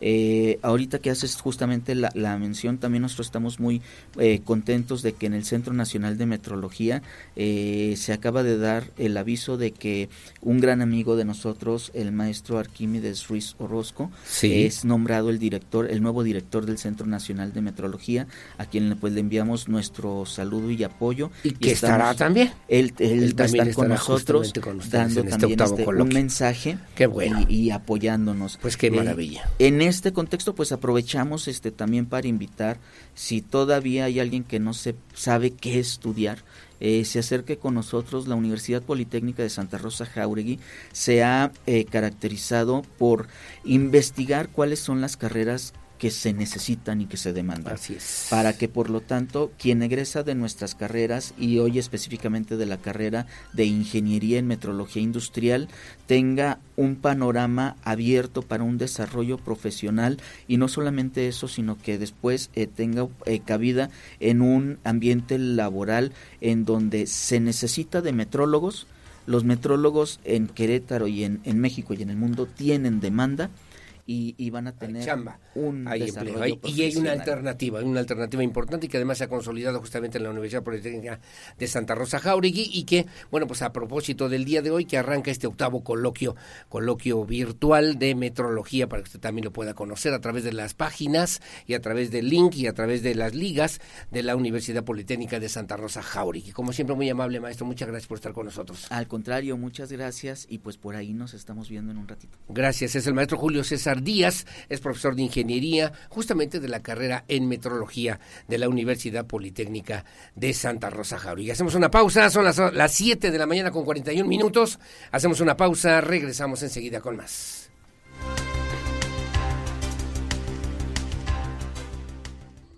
La mujer cuando llora bueno, qué bueno. Facundo Cabral, yo lo conocí, bueno, mi papacito lindo, que en paz descanse, me acuerdo que nos llevó justamente esta canción, esta canción en un momento cuando estaban todavía los acetatos, los discos long play, los de la 33 revoluciones, mi querido Pedro Hernández, y bueno, tuvimos oportunidad de conocer a Facundo Cabral en sus inicios. Le conocían también como Indio Gasparino, fue cantautor, poeta, escritor y filósofo argentino. Rodolfo Enrique Cabral Camiñas. Nació en La Plata un 22 de mayo de 1937 y bueno, la propuesta artística, como usted sabe, como usted la conoce, resultó también difícil de encasillar, aunque compuso canciones alegres, de estas que trascendieron a nivel hispanoamericano, como No soy de aquí ni soy de allá, esta que usted está escuchando ahora. Su obra también consistía en pues contar historias, que así lo hizo historias con una estética que pues siempre entremezcló la crítica social, la sátira, el misticismo, eh, lo que era incluso la propuesta religiosa, el anarquismo, optimismo, el hedonismo, la libertad y bueno, pues sueños que como él decía fueron parte de lo que con sus eh, arpegios y en sus eh, tonos musicales le sirvieron también para cantarle a la vida, ¿no? Cantarle a la vida. Un artista, decía él, artista ambulante que ofrecía también espectáculos, música, teatro, literatura, poesía, composición, una gran, gran sensibilidad. Esa, ¿no? Mira nada más. Para buscar al ángel que nos crece los sueños. Este es un nuevo día, ¿no? Para reír para reír. Qué buena, buena, bueno. Ese, sin lugar a dudas, y que también hizo un dúo, un dúo importante con Alberto Cortés, pero el gran Facundo Cabral, bueno, se convirtió en uno de los eh, más importantes compositores en América Latina. Que hoy lo disfrute y que recordemos también parte de su propuesta musical.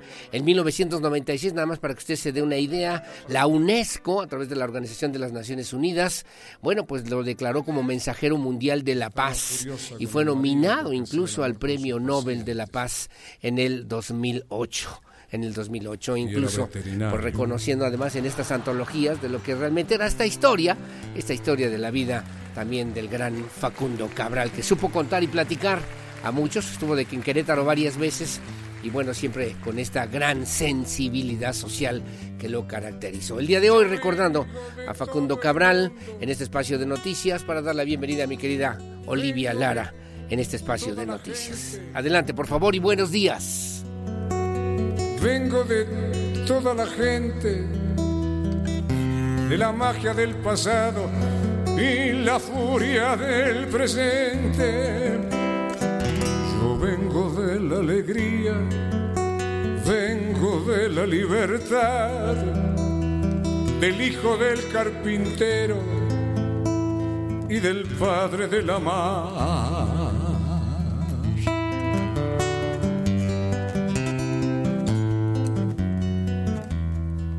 Por Jesús yo nací a los 17 años. Es decir, que para los hombres yo tengo 61 años, pero para Dios tengo 44. Y tal vez con un poco de suerte el año que viene cumpla 34. Y al otro año 24. Y al otro año 14. Y al otro año 4 es decir, voy a volver a ser un niño para que el Señor me reciba en su seno.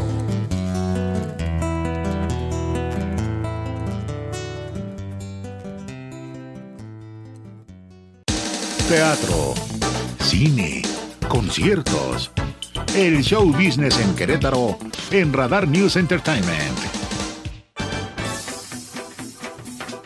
Mi nombre es Olivia Lara y esta es la información de cultura y espectáculos. La primera edición de la Feria Internacional del Libro y Medios Audiovisuales de Querétaro, Filmac, se llevará a cabo del 14 al 18 de junio. Así lo informó la Secretaría de Cultura de Querétaro. A través de sus redes sociales, la institución reveló el cartel de la programación que será encabezada por los escritores Guillermo Arriaga, Santiago Rocagliolo y José Ignacio Valenzuela, Chascas. Los cineastas Luis Telles, Carlos Pérez Osorio y Samuel Kishi, y los músicos Cecilia Toussaint, Luis Pechetti y Son Rompepera. De acuerdo con la información, la sede principal será el Centro Educativo y Cultural del Estado Manuel Gómez Morín y se llevarán a cabo 125 eventos de entrada libre. La próxima semana se tendrá una reunión con medios de comunicación nacionales en Ciudad de México para dar más detalles sobre la primera edición de la Filmac. En más información, la quinta película de la franquicia Evil Dead, Posesión Infernal, o como la conocemos en México, El Despertar del Diablo, llegó a las salas de cine desde mediados de abril con el subtítulo Rise, El Despertar, logrando abarrotar las salas en su primer fin de semana, lo cual, una película de género con clasificación para adultos es poco común. Esta obra, basada en el universo de culto creado por el aclamado director Sam Raimi, 1959 recaudó en su primer fin de semana 23.5 millones de dólares contra los 15 millones que costó, lo cual ya le reporta ganancias a Warner Bros., que por fin ha atinado con un éxito tras los fracasos que han representado Shazam 2 y Black Adam. Si eres fan del terror y del gore, seguro sabes de Evil Dead, así que no te puedes perder esta nueva entrega. Si por el contrario no gustas de este género, no te acerques porque vas a sufrir. Y si no conoces pero quieres tener una nueva experiencia cinematográfica, Evil Dead es una montaña rusa que te hará gritar de pánico al tiempo que pedirás más. Por último, la decimotercera edición del Festival Internacional de Jazz Querétaro se llevará a cabo del 29 de junio al 2 de julio, por lo que la Secretaría de Cultura del Estado invita a las bandas a formar parte de la programación.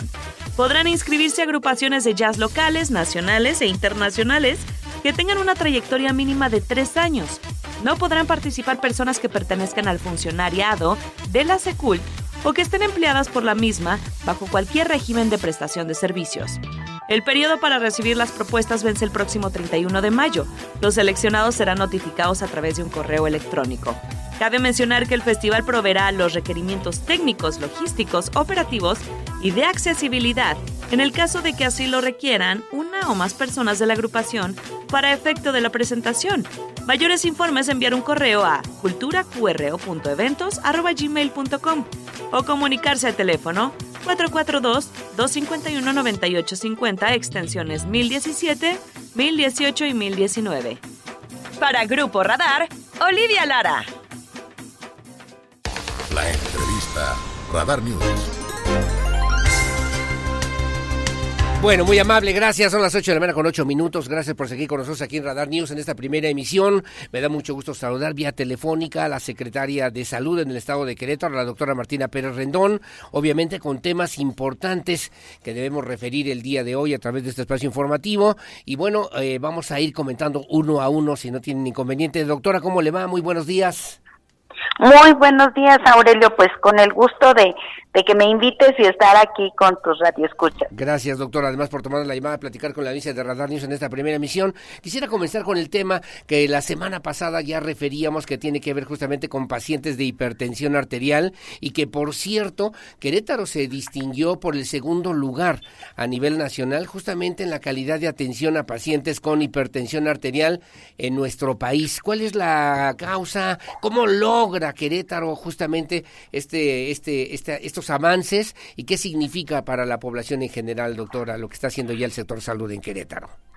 Sí, mira, el, es, es un logro muy importante para nosotros porque si recuerdan, era uno, bueno, y sigue siendo un reto, ¿eh? la verdad es que las enfermedades crónicas no transmisibles siguen siendo un reto para todos los servicios de salud, eh, por supuesto entre ellas incluida la hipertensión el hecho de lograr este segundo lugar que vamos escalando poco a poco, de hace algunos meses que estábamos por ahí del lugar número 13 e ir mejorando en el proceso de atención, esto habla también de que la gente se está acercando ya a los centros de salud. Recordemos que durante la pandemia una de las de los problemas que tuvimos es que la gente dejó de acudir y que por lo tanto pues tuvo descontrol en sus padecimientos crónicos, entre ellos la hipertensión.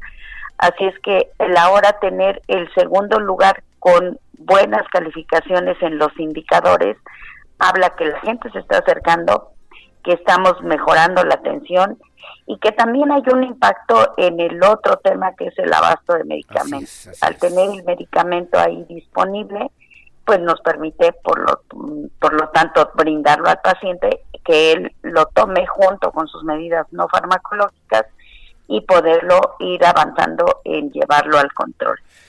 Eh, esto implica que hemos mejorado eh, el, los indicadores que nos evalúan es la retención del paciente, es decir, que el paciente sí esté acudiendo a su consulta.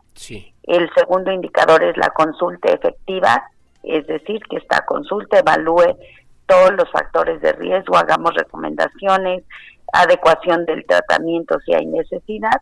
Y el último es el impacto en la salud, que es precisamente ir avanzando en llevar al paciente a control, a cifras de presión que estén por debajo de 140-90. Correcto. Y que se volvió además un tema no solamente que de competencia nacional en el estado de Querétaro, lo ha asumido la Secretaría de Salud. En días pasados el gobernador Mauricio Curi González refería justamente este tema, el tema de la salud, como uno de los temas prioritarios, importantes y fundamentales de su administración. Y usted ya mencionaba el tema del abasto de medicamentos, doctora Martina Pérez Rendón. ¿Está garantizado el abasto de medicamentos, de recetas, obviamente de salud en el sector público? Eh, en Querétaro para que la gente que nos escucha también conozca, porque además hay que decir, es un esfuerzo, entiendo yo, que está haciendo el gobierno del Estado con presupuestos estatales para atender este renglón, doctora. Sí, mira, también aquí es importante que la población sepa que los presupuestos pues de todo, prácticamente todas las dependencias tienen una mezcla de recursos entre recursos federales y estatales. Sí. Aquí, sin embargo, el, el, gobernador nos ha dado la instrucción de que el, el tema del abasto de, medicamentos medidos con diferentes em, indicadores, valga ahí el, el, repetir el tema, eh, este nos permita precisamente ir evaluando que vamos avanzando.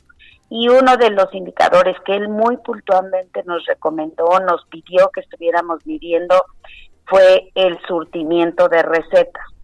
Y en ese indicador que él también ha comentado, pues estamos eh, oscilando entre el 92, 93, 94, 95%. Yo he compartido también varias veces con tus colegas que puede ser que llegue uno al centro de salud, de, de tu receta el médico, que a lo mejor en ese momento no tenemos el medicamento porque apenas se va a surtir la unidad eh, y entonces lo que se hace es se toman datos del paciente para poder notificarle en cuanto lo tengamos ya disponible. muy en particular nos ha, ha, pedido el señor gobernador estos medicamentos para las enfermedades crónicas y entonces pues cuando hay necesidad se hacen compras extraordinarias con el fin de poder tener el insumo ahí presente y estas compras extraordinarias por supuesto con recurso estatal. Correcto. Es eh, además el objetivo llevar la salud a todos los rincones, a los 18 municipios donde haya necesidad y al mismo tiempo asegurar el abasto de medicamentos como principal objetivo, doctora. Así es. También aquí aprovecho para comentarle a, tus eh, radioescuchas que la Secretaría de Salud tenemos presencia en los 18 municipios, tenemos 198 eh, centros de salud, tenemos unidades móviles y nuestros cinco hospitales y se complementa, o sea, la, recordemos que la población meramente responsabilidad de los servicios de salud estatales son las personas que no tienen seguridad social y se complementa la atención que, que también el Seguro Social, el ISTE están haciendo sus propios esfuerzos para que podamos así abarcar la totalidad de la población del Estado para llevar esta atención. Y, digamos, aquí hablamos de, de, pues, de otorgar un medicamento, una detección oportuna, pero es muy importante la cooperación de la sociedad para el, cuidado de su salud. Hay eh, este, situaciones que no están en el control de los servicios de salud, están más bien en el control y la decisión que cada persona tome sobre eh, ese cuidado. Correcto. Ahora, el tema y el punto que también me parece muy importante tratar con usted y aclarar es lo del INSABI, ¿no? La desaparición, la eliminación del Instituto de Salud para el Bienestar, el INSABI, que además ahora se integra a lo que entiendo yo es el IMSS Bienestar. ¿Cómo se está llevando a cabo este proceso aquí en Querétaro para que la gente no pierda la atención, el servicio médico que requiere, doctora? Mira, aún no tenemos, eh, o sea, lo que sabemos es lo que se ha publicado en, medios de comunicación. Hemos estado muy atentos a la publicación oficial en el, diario oficial de la Federación. Esto no ha sucedido y eh, pues para poder conocer ahí los detalles como eh, los detalles en términos oficiales.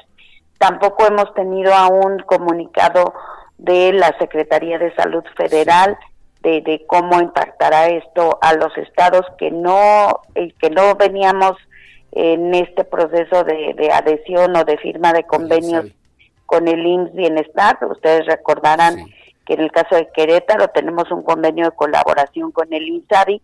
Entonces, ¿cómo sería esa transición de ese convenio con INSABI a algún convenio con el IMSS Bienestar? Por lo pronto nosotros seguimos dando la atención en todas nuestras unidades, no hemos parado, el proceso de adquisición de insumos siguen avanzando precisamente para que no falte todas las herramientas que nuestros compañeros y compañeras ahí en la línea de batalla necesitan y por supuesto el poder otorgar el servicio al, a los usuarios. Pero no están claras estas reglas de operación, digamos, de lo que va a ser la propuesta del IMSS Bienestar en toda la, en los varios estados de la República, incluyendo a Querétaro o solamente en Querétaro, doctora. No, hasta el momento, eh, o sea, esta publicación oficial que, que se tiene que desprender del el, el acuerdo o la determinación que tomaron eh, diputados y senadores no ha sido publicado. E insisto, tampoco hemos recibido ninguna comunicación en ese sentido. Eh, creo, comentabas tú que, para tranquilizar a la gente, creo que la tranquilidad que deben de tener es que, eh, o sea, iremos notificando conforme sucedan los cambios, conforme las instrucciones que se vayan recibiendo, pero que por lo pronto los servicios ahí están, seguimos brindándolos, eh, que sepan que los servicios de salud del Estado siguen vigentes, siguen eh, con todos los compañeros y compañeras, pues con ese amor que tienen al servicio en brindando la atención. Que bueno, pues es parte justamente de la labor y del esfuerzo, del trabajo que reconocieron ahora con las mamás, madres trabajadoras del sector salud, de la Secretaría de Salud, y luego también a propósito del Día de la Enfermera, que también eh, fue motivo para agradecer el esfuerzo y el trabajo de enfermeras, enfermeros en estas casi dos años y medio de pandemia por el COVID-19, doctora. Ya terminó la, ya terminó a nivel nacional por lo menos este idea de la pandemia, ahora se vuelve, se vuelve una situación diferente en materia de salud. ¿Cómo vamos en Querétaro? Que también usted ya lo ha comentado, doctora. Sí, mira, el día, precisamente el día 15 de, de mayo se publicó en la sombra de Arteaga este acuerdo por el que se da por terminada la fase epidémica de la pandemia, pero ahí puntualizamos que es un padecimiento, como lo dijimos en muchas ocasiones, que llegó para quedarse, que el virus sigue aquí circulando, que la positividad que traemos actualmente oscila entre el 25 y 30%. Esto quiere decir que el virus sigue estando presente, que sigue habiendo casos y que seguirá presente. Y que hablando precisamente de hipertensión, de diabetes, pues tenemos una gran población con estos padecimientos que puede ser muy vulnerable al presentar una infección por el virus. Por supuesto, el que sea una variante, esta variante Omicron y su subvariante es la que predomine aún en este momento. El que tengamos buenas coberturas de vacunación ayuda a que no tengamos tantos hospitalizados y a que haya menos defunciones, pero las va a seguir habiendo. Entonces, tenemos que seguir cuidándonos. buscar atención de manera inmediata. Si somos contactos o sospechamos que pueda ser COVID, que este, nos hagan la prueba, porque ya hay un tratamiento específico, pero además también hay cuidados específicos para evitar contagiar a los demás. Correcto. El virus sigue latente entonces, por lo menos, y el cuidado y el llamado es a mantener, pues esto que debimos aprender, debimos haber aprendido justamente en esta época de la pandemia, doctora, ¿no cree? Sí, exacto. O sea, y, y qué bueno que mencionas esto porque, digo, fue una lección muy dura. Fueron tres años de, de mucho batallar. A lo mejor el último año un poquito más tranquilos en cuanto a, a hospitalizaciones y defunciones pero yo creo que todo mundo en el momento crítico perdimos a alguien, algún ser querido, algún amigo, algún familiar, en condiciones pues que no es de acuerdo a, nuestras tradiciones y, este costumbres de, de despedir pues como se debe a esa persona. Entonces, creo que, que esta lección que nos dejó debemos haberla aprendido muy bien y seguirnos cuidando y seguir cuidando a los demás. Bueno, doctora, finalmente y agradecerle como siempre, son las 8 eh, de la mañana con 20 minutos, eh, preguntarle, eh, hay también, así como el COVID-19, otras también, otros temas, otras enfermedades, otras situaciones que se tienen que atender en una perspectiva social, desde el punto de vista de la salud pública, por ejemplo, como la influenza, a propósito de la época esta en la que ya estamos en medio de, la, de, de las lluvias, el tema de la viruela símica y el tema del dengue, que también incluso hay reactivos importantes importantes de parte de la Secretaría de Salud para que las y los ciudadanos podamos colaborar, contribuir justamente en esta misma causa, en esta misma estrategia, doctora. ¿Qué podemos decirle a la sociedad queretana sobre estas tres cosas? Bueno, mira, comentarte primero respecto a influenza. Eh, se termina el periodo oficial, pero si ustedes recuerdan, el año pasado, todo el año estuvimos eh, eh, este, reportando influenza. en efecto, el, virus de influenza predomina en la época de frío es decir, los últimos tres meses del año y los primeros tres meses de, del año siguiente. Y, sin embargo, es un padecimiento que también está ahí presente y podemos tener la enfermedad. Eh, Querétaro fue uno de los estados donde mantuvimos la vigilancia muy intensa por esta facilidad que teníamos de procesar muestras tanto para COVID como para influenza y estamos en los en los estados con un mayor número de casos. Eh, esto no nos debe de alarmar, sino más bien alertarnos a que tenemos que seguirnos cuidando. Las medidas que apliquemos para influenza nos van a servir para COVID. Eh, eh, por supuesto, en la siguiente temporada estar atentos y, acudir a vacunarnos lo más pronto posible a aquellos grupos a los que les corresponda.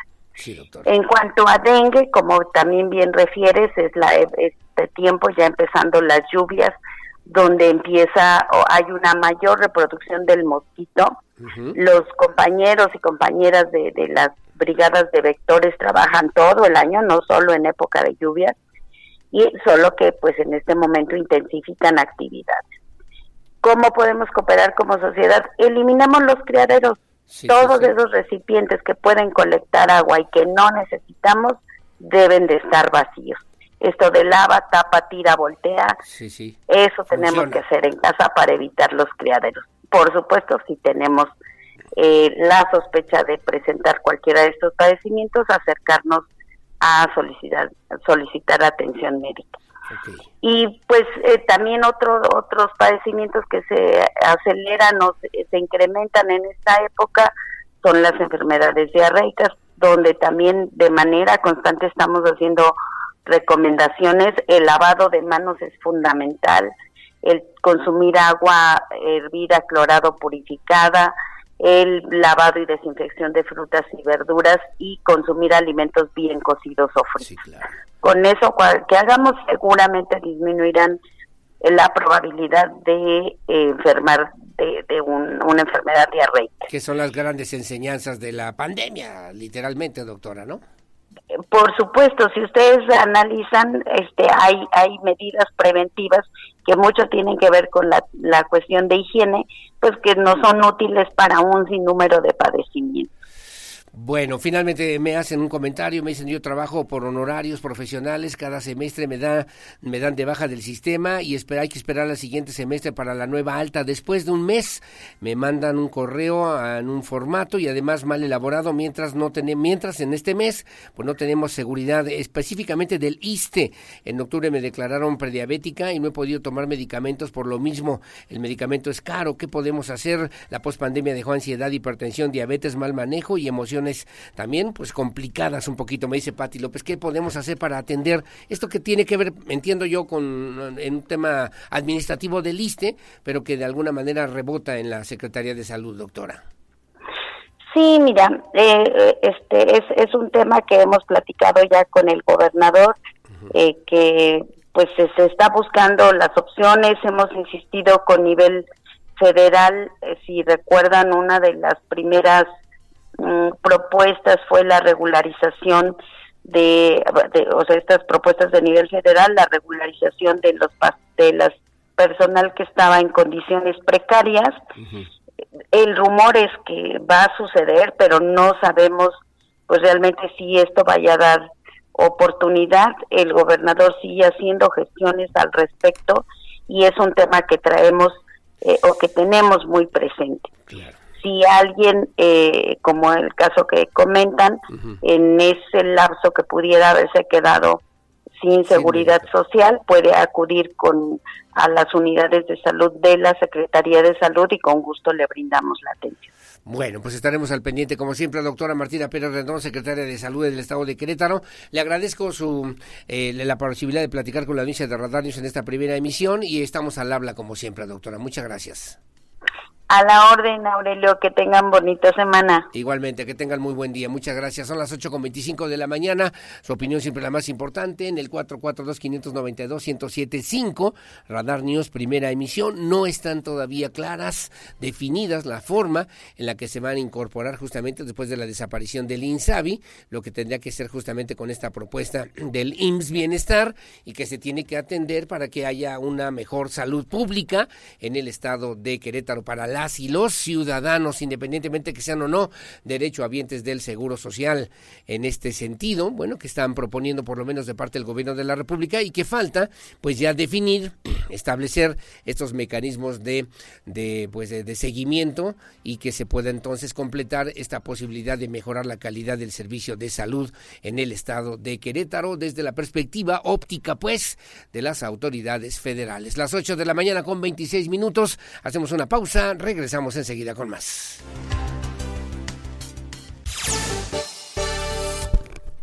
Bueno, muy amable, gracias, gracias a las 8 de la mañana con 31 minutos, 8.31. Y bueno, déjeme comentar usted que se reinauguraron las instalaciones del Sindicato de Trabajadores del municipio del Marqués. El alcalde de aquella demarcación, Enrique Vega Carriles, encabezó esta reinauguración. Es un edificio del Sindicato de Trabajadores al servicio de aquella demarcación. Destacó también que el trabajo debe ser reconocido porque es un bien social que genera paz laboral y progreso. El edificio fue nombrado licenciado Ramiro Ramírez Ramírez en reconocimiento a 34 años de trayectoria como trabajador del municipio. El homenajeado, el homenajeado señaló también que los trabajadores sindicalizados son y serán siempre institucionales para lograr la mejora salarial y laboral de los trabajadores allá en el Marqués. Iván González tiene los detalles.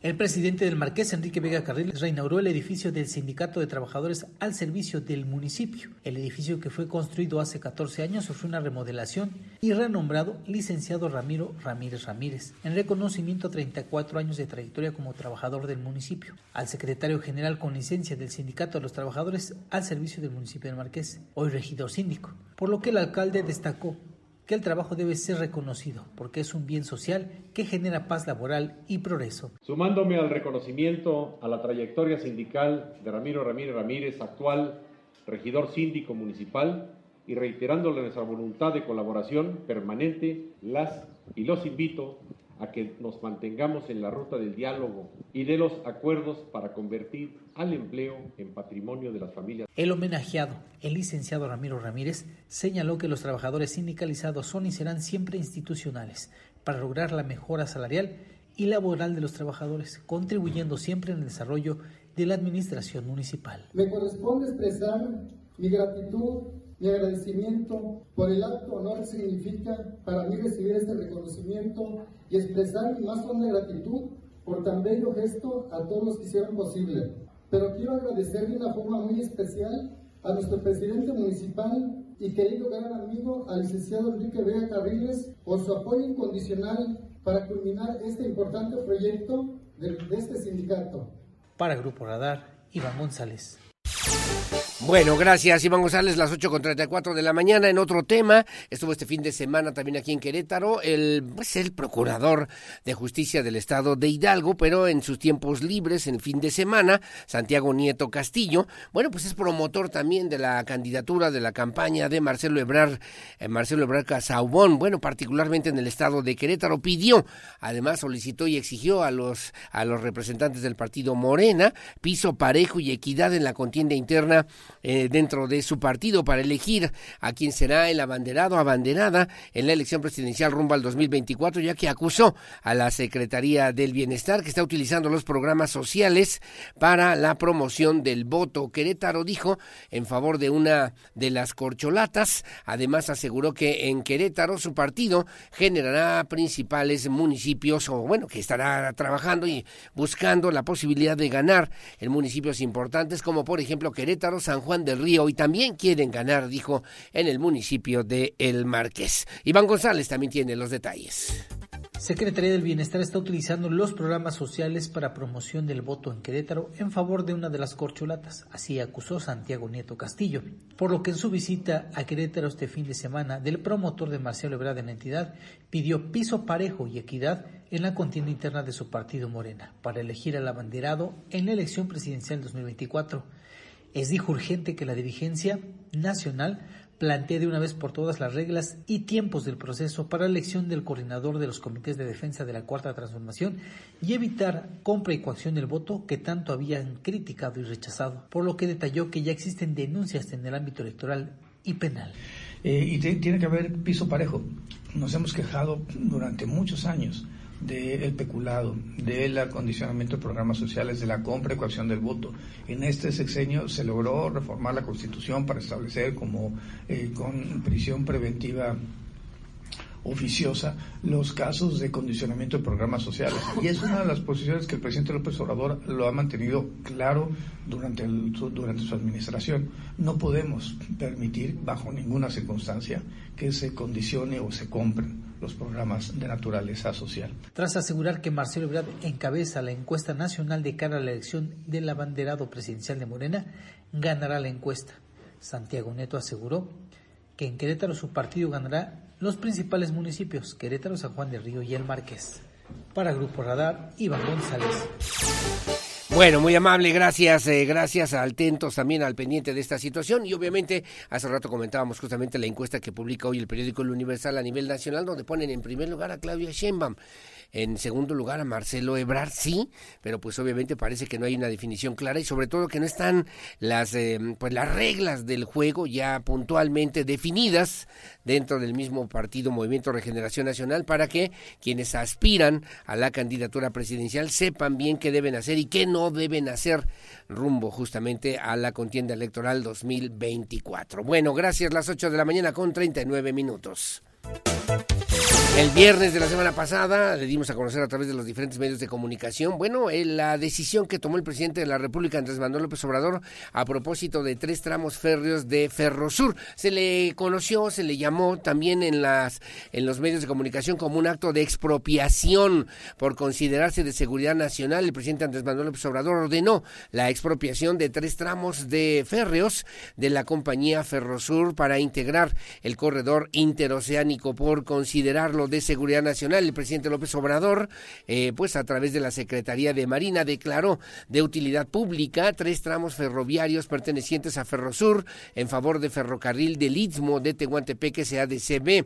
Se ordenó la ocupación temporal inmediata en favor del Ferrocarril del Istmo de Tehuantepec SADCB en un decreto publicado en el, en el diario oficial de la Federación. Se detalló que la expropiación a favor de la empresa estatal es en su carácter de integrante de la plataforma logística multimodal a cargo del corredor interoceánico del Istmo de Tehuantepec. Se trata de los tramos de las líneas Z, ZA y FA que corren de Medias Aguas a Coatzacoalcos, de Iuberas a Minatitlán, y de El Chapo a Coatzacoalcos respectivamente. Estas líneas ferroviarias están referidas en el título de concesión publicado en el Diario Oficial de la Federación del 14 de diciembre de 1998 y su posterior modificación publicada en el referido medio de difusión oficial el 29 de noviembre del 2012 en favor de Ferrosur. Pero bueno, pues este fin de semana, también del viernes pasado, trascendió que las instalaciones ferroviarias y demás que integran el corredor interoceánico del Istmo de Tehuantepec por su ubicación geográfica entre los estados de Oaxaca, Veracruz, de Ignacio de la Llave, Tabasco y Chiapas son estratégicas y de seguridad nacional, acto por el cual se llevó también pues esta disposición, esta decisión de expropiar esos bienes. Bueno, aquí en Querétaro, la dirigente estatal del Partido Acción Nacional, Leonor Mejía, bueno, pues refirió que esta expropiación o este acto que realizó el gobierno de la República, además de ser inconstitucional, eh, dice también en torno al tema de las vías férreas por parte del gobierno federal, pone en riesgo la inversión y genera incertidumbre al sector productivo, por lo que calificó esta acción como un acto arbitrario y autoritario que su partido, dijo el Partido Acción Nacional, reprueba contundentemente. Iván González tiene los detalles.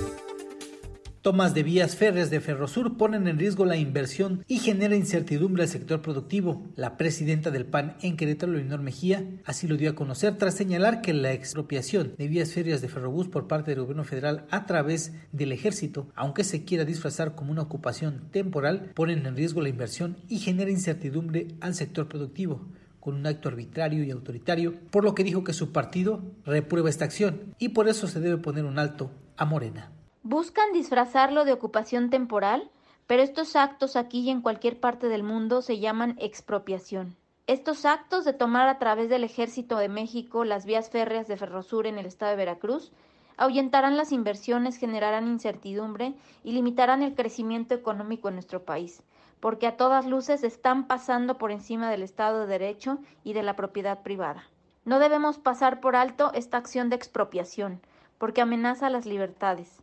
Las decisiones dictatoriales de un Ejecutivo Nacional por medio del Ejército pronostican un futuro muy oscuro para el México si no se detiene a Morena. Leonel Mejía dijo que la toma de vías férreas el pasado viernes muestra la cara autoritaria, absolutista y dictatorial del gobierno de Morena, que se asomó en esta desafortunada decisión que a todas luces está pasando por encima del Estado de Derecho y de la propiedad privada, amenaza las libertades y pronostica un futuro muy oscuro para México si no se detiene a Morena. Para Grupo Radar, Iván González.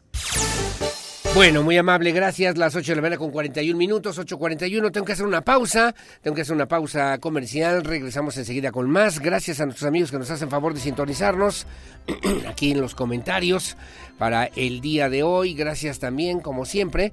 A ver, me dicen rápidamente uno que otro, mi querida Lucía, a ver si nos da tiempo, los más que se puedan los más que se puedan. Me dicen también, hola, comentar también que tengo cinco días intentando actualizar datos de una tarjeta del camión de mis hijos en la aplicación. Ya me comuniqué al instituto, al Instituto Estatal de Movilidad, bueno, pues a la MECA, la, para, para vía, por vía telefónica y me indican que solo por la aplicación, la cual no pasa del punto donde indica donde indica, sabe si hay otra forma, me dice Mari de Lomas de San Pedrito Peñuelas, se lo turnamos, ¿no? Ahí a la MECA, a la, a la agencia de movilidad en el estado de Querétaro, ¿no? Bueno, gracias, señor Aurelio, buen día.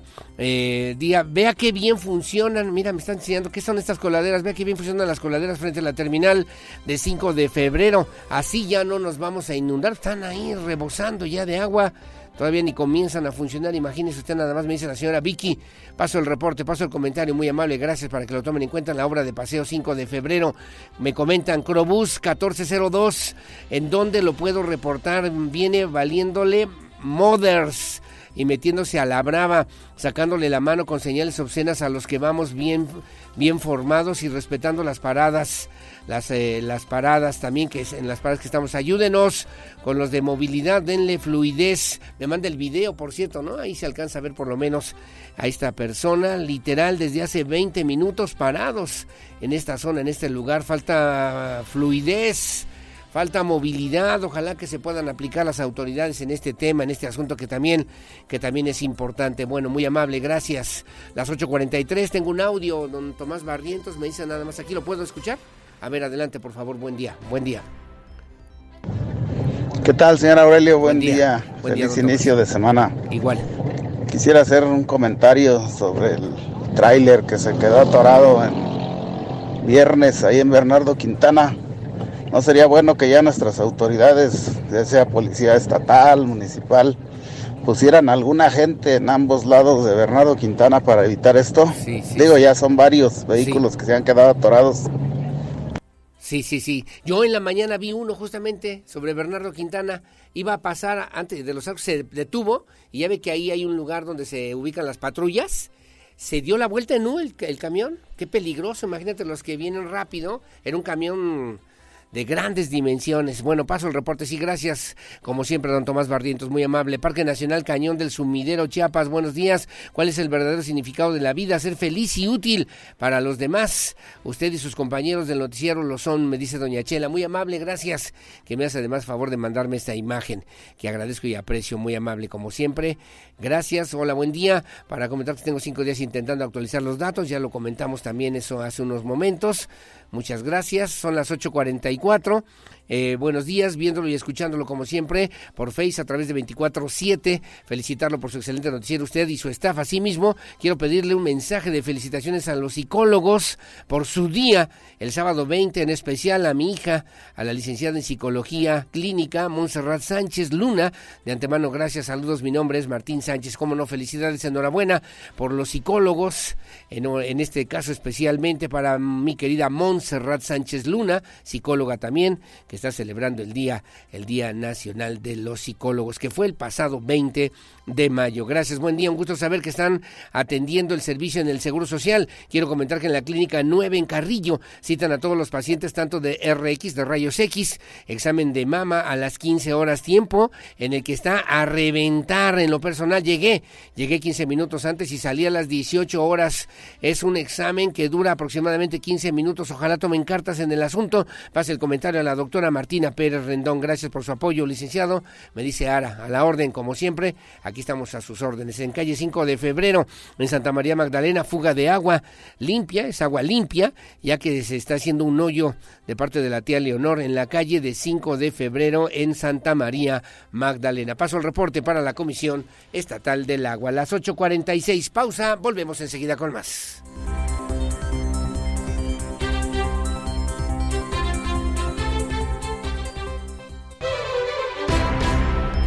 Bueno, muchísimas gracias. Las 8.51 de la mañana. Déjeme comentarle también que se han registrado apagones en el centro. Algo está mal, ¿no? Muy, muy mal con la Comisión Federal de Electricidad. La verdad es que una cosita menor y se hace todo un relajo. Se afectan familias completas, colonias, eh, zonas en Querétaro por un detalle como esto, si esta idea, ¿no? De que sea una compañía de calidad mundial, pues la verdad que deja mucho que desear. El presidente de la Cámara de Comercio en Querétaro, Fabián Camacho, señaló que luego de los apagones que se han registrado desde la tarde-noche del pasado viernes 19 de mayo, los socios de esta Cámara, pues eh, no han reportado ninguna afectación todavía, pero se está, se está monitoreando de manera permanente, recurrente con los comercios para que las autoridades puedan atender cualquiera de estas situaciones que no se repitan porque puedo porque puede generar también otro tipo de complicaciones y de molestias y además que se repite esto se puede atender de manera oportuna para que pues eh, la, la, electricidad, ¿no? La energía eléctrica funcione como tiene que funcionar aquí en Querétaro. Iván González con los detalles.